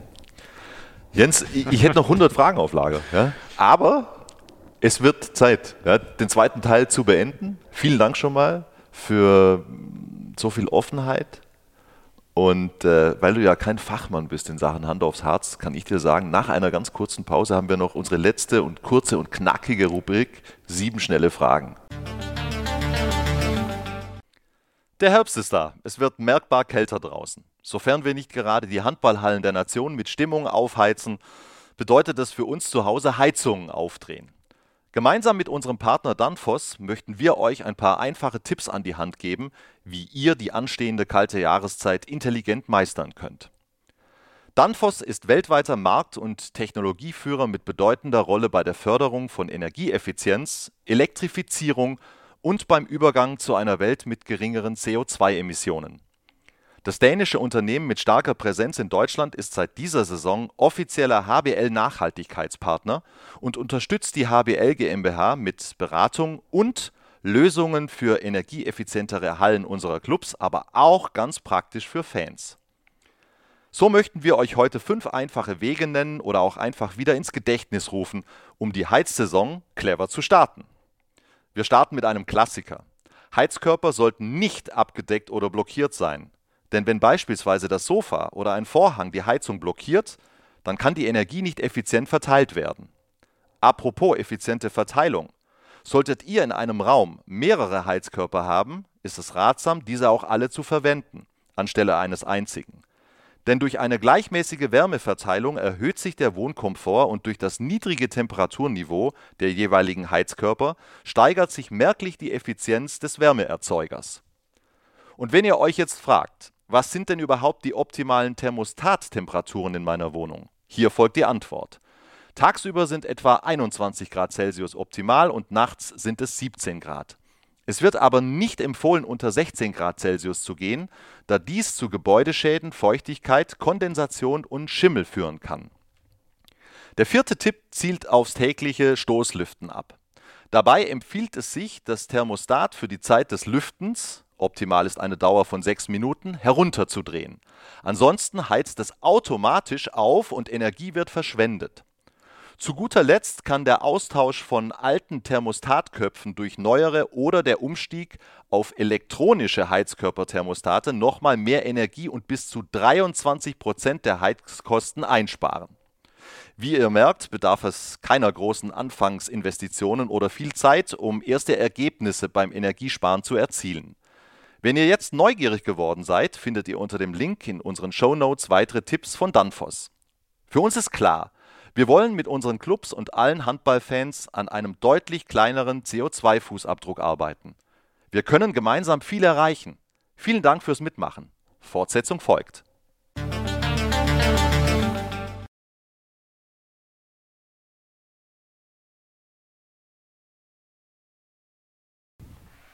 So, letzte Rubrik bei Hand aufs Herz mit Jens Bürkle. Die sieben schnellen Fragen. Ich hoffe, du bist ready, Jens. Wer ist der beste Handballtrainer aller Zeiten? Noka Satarosic. Das kam aber zügig. Hat mich schwer beeindruckt damals, ja. Hat tolle Ideen gehabt, war so präzise in Dingen. Fand ich super. Aber es gibt viele andere großartige Trainer. Aber so aus dem Bauch raus sage ich Noka. Hast du schon mal Kontakt gehabt mit ihm? Auch schon mal, ja. Also so eine Art Vorbild auch? Ich möchte nicht, also dafür kenne ich ihn zu wenig, aber ähm, Noka war ein guter. Das heißt ja auch sieben schnelle Fragen. Was mache ich hier eigentlich? Das wundert mich gerade auch. Ich, ich, bin, ich bin ja auch noch Novize im Grunde. Ja. Wir können es ja nochmal starten. Bestes Handballerlebnis. Jetzt sag nicht. Viele Aufstiege, viele. viele Aufstiege. Sieg gegen Kiel würde ich auch noch mit reinreden. du kochst ja gerne, haben wir gelernt. Top Essen am Spieltag. Was der Markt hergibt. Also was der, der Wochenmarkt und, in Baling hergibt. Und auf was ich Lust habe an dem Moment. Kann ich so pauschal nicht sagen. Habe kein Standardgericht an dem Tag. Was ist das Beste an Baling?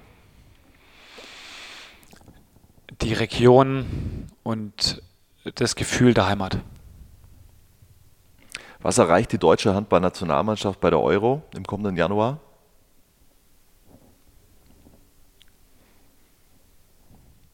Ehrlich? Ja, come on, natürlich. Ich hoffe, es die Menschen zu begeistern. Und vom Ergebnis her? Schwer zu beurteilen. Also wahnsinnig optimistisch wirkst du nicht, sorry, das muss ich schon nochmal nachfragen. Das sind doch schnelle Fragen. Ja, ja, aber das ist ja auch eine schnelle Nachfrage. Ich hoffe schon, dass wir die Chance haben, ums Halbfinale mitzuspielen. Mhm. Du warst heute an anderen Stellen schon optimistischer. Wir, wir lassen es jetzt mal dabei. Kennst du den Handball Fantasy Manager Start 7? Also der, der offizielle Handballmanager der Liquimoli Handball Bundesliga, dieses Spiel? Nein. Man sucht sich quasi, man kauft sich eine Mannschaft mit einem gewissen Budget zusammen, ähm, und kriegt dann Punkte für mhm. entsprechende Leistungen und spielt in Ligen und so weiter und so fort. Nein, du kennst es nicht, das ist schade, ja, weil es ist mega geil. Ich spiele es auch schon seit es gibt. Äh, dann machen wir es doch einfach so und jetzt bitte ohne großes Nachdenken. Du hast jetzt äh, zum ersten und wahrscheinlich einzigen Mal die Möglichkeit, dir deine erste Sieben aus allen Bundesligaspielern im Moment zusammenzustellen. Dann ist es welche Mannschaft? Boah, das ist schwierig. Ja, nicht lange nachdenken. Tor? Also Bundesliga, letztes Jahr hätte ich gesagt Landin. Ähm, Na, wir sind nicht letztes Jahr. Ja, das ist jetzt schwierig. Äh, Sag da Milosavljev. Oh, Milosavljev. Äh, wie auch immer den richtig aussprechen. Links außen? Nicht, dass ich irgendeinen guten vergesse. Na, es geht ja gar nicht darum, immer den Besten, sondern den, den, vielleicht den du auch gut findest. Und von mir aus, wenn du ihn sympathisch findest, was weiß ich, irgendeinen Grund. Ich überlege ich, ich möchte wirklich nicht Aufgrund der Nominierung der Zusammenarbeit Tim Nordhoft. Halblinks?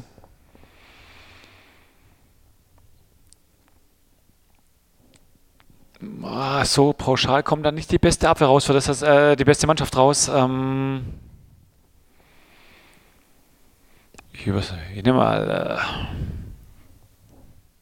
oh, das ist Mist. Weil das ist wirklich Mist. Äh, kennst du dieses Problem der Entscheidungs äh, bei zu vielen Alternativen? Mmh. Komm, ich nehme aufgrund der aktuellen Form Anderson rein. Lasse Anderson. Lasse Anderson. Berliner. Ja, ja. Also so eine schlechte Wahl ist es nicht. Danke. Rückraum Mitte?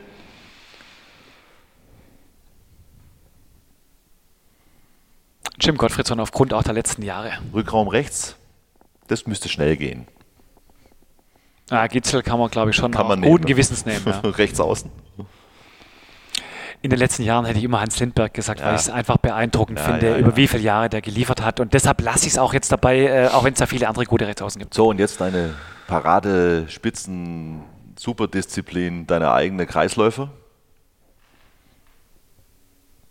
Das sind so unterschiedliche Typen äh, da wir von Kiel noch keinen drin haben, nämlich und auch aufgrund der Jahre dieser hervorragenden Leistung, such dir einen von Kiel raus, ob das nachher Peke ist oder Winczek, ist mir egal. Such du ihn raus.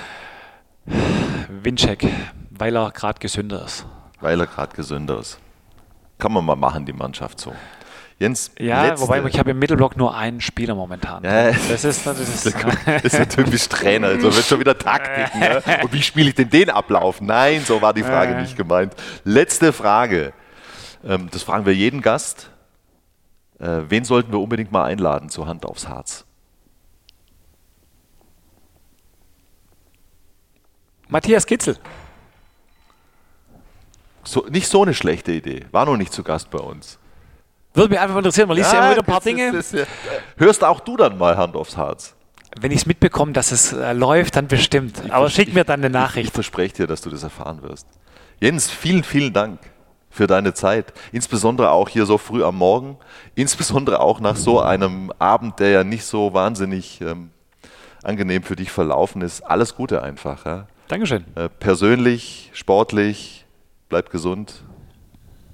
Und äh, bleib so optimistisch, wie du bist. Ja? Danke, Jens. Vielen Dank euch auch da draußen fürs Zuhören. Ist wieder ziemlich lange geworden, ich weiß. Ähm, ist auch total okay, äh, wenn der eine oder die andere der Meinung ist, das ist verdammt nochmal zu lang. Ähm, ich fand es einfach zu spannend. Ja? Aber ich, ich bemühe mich auch weiterhin, den einen oder anderen Podcast mal ein bisschen kürzer zu machen. Vielen Dank. Nächstes Mal, also in zwei Wochen, ist ähm, Annette Sattler wieder dran. Die hundertste Folge, die hundertste Folge. Ich werde euch natürlich nicht verraten, was zum Jubiläum kommt. Grund, ich weiß es nicht. Habt eine gute Zeit. Wir sehen uns dann in vier Wochen wieder. Bis dann.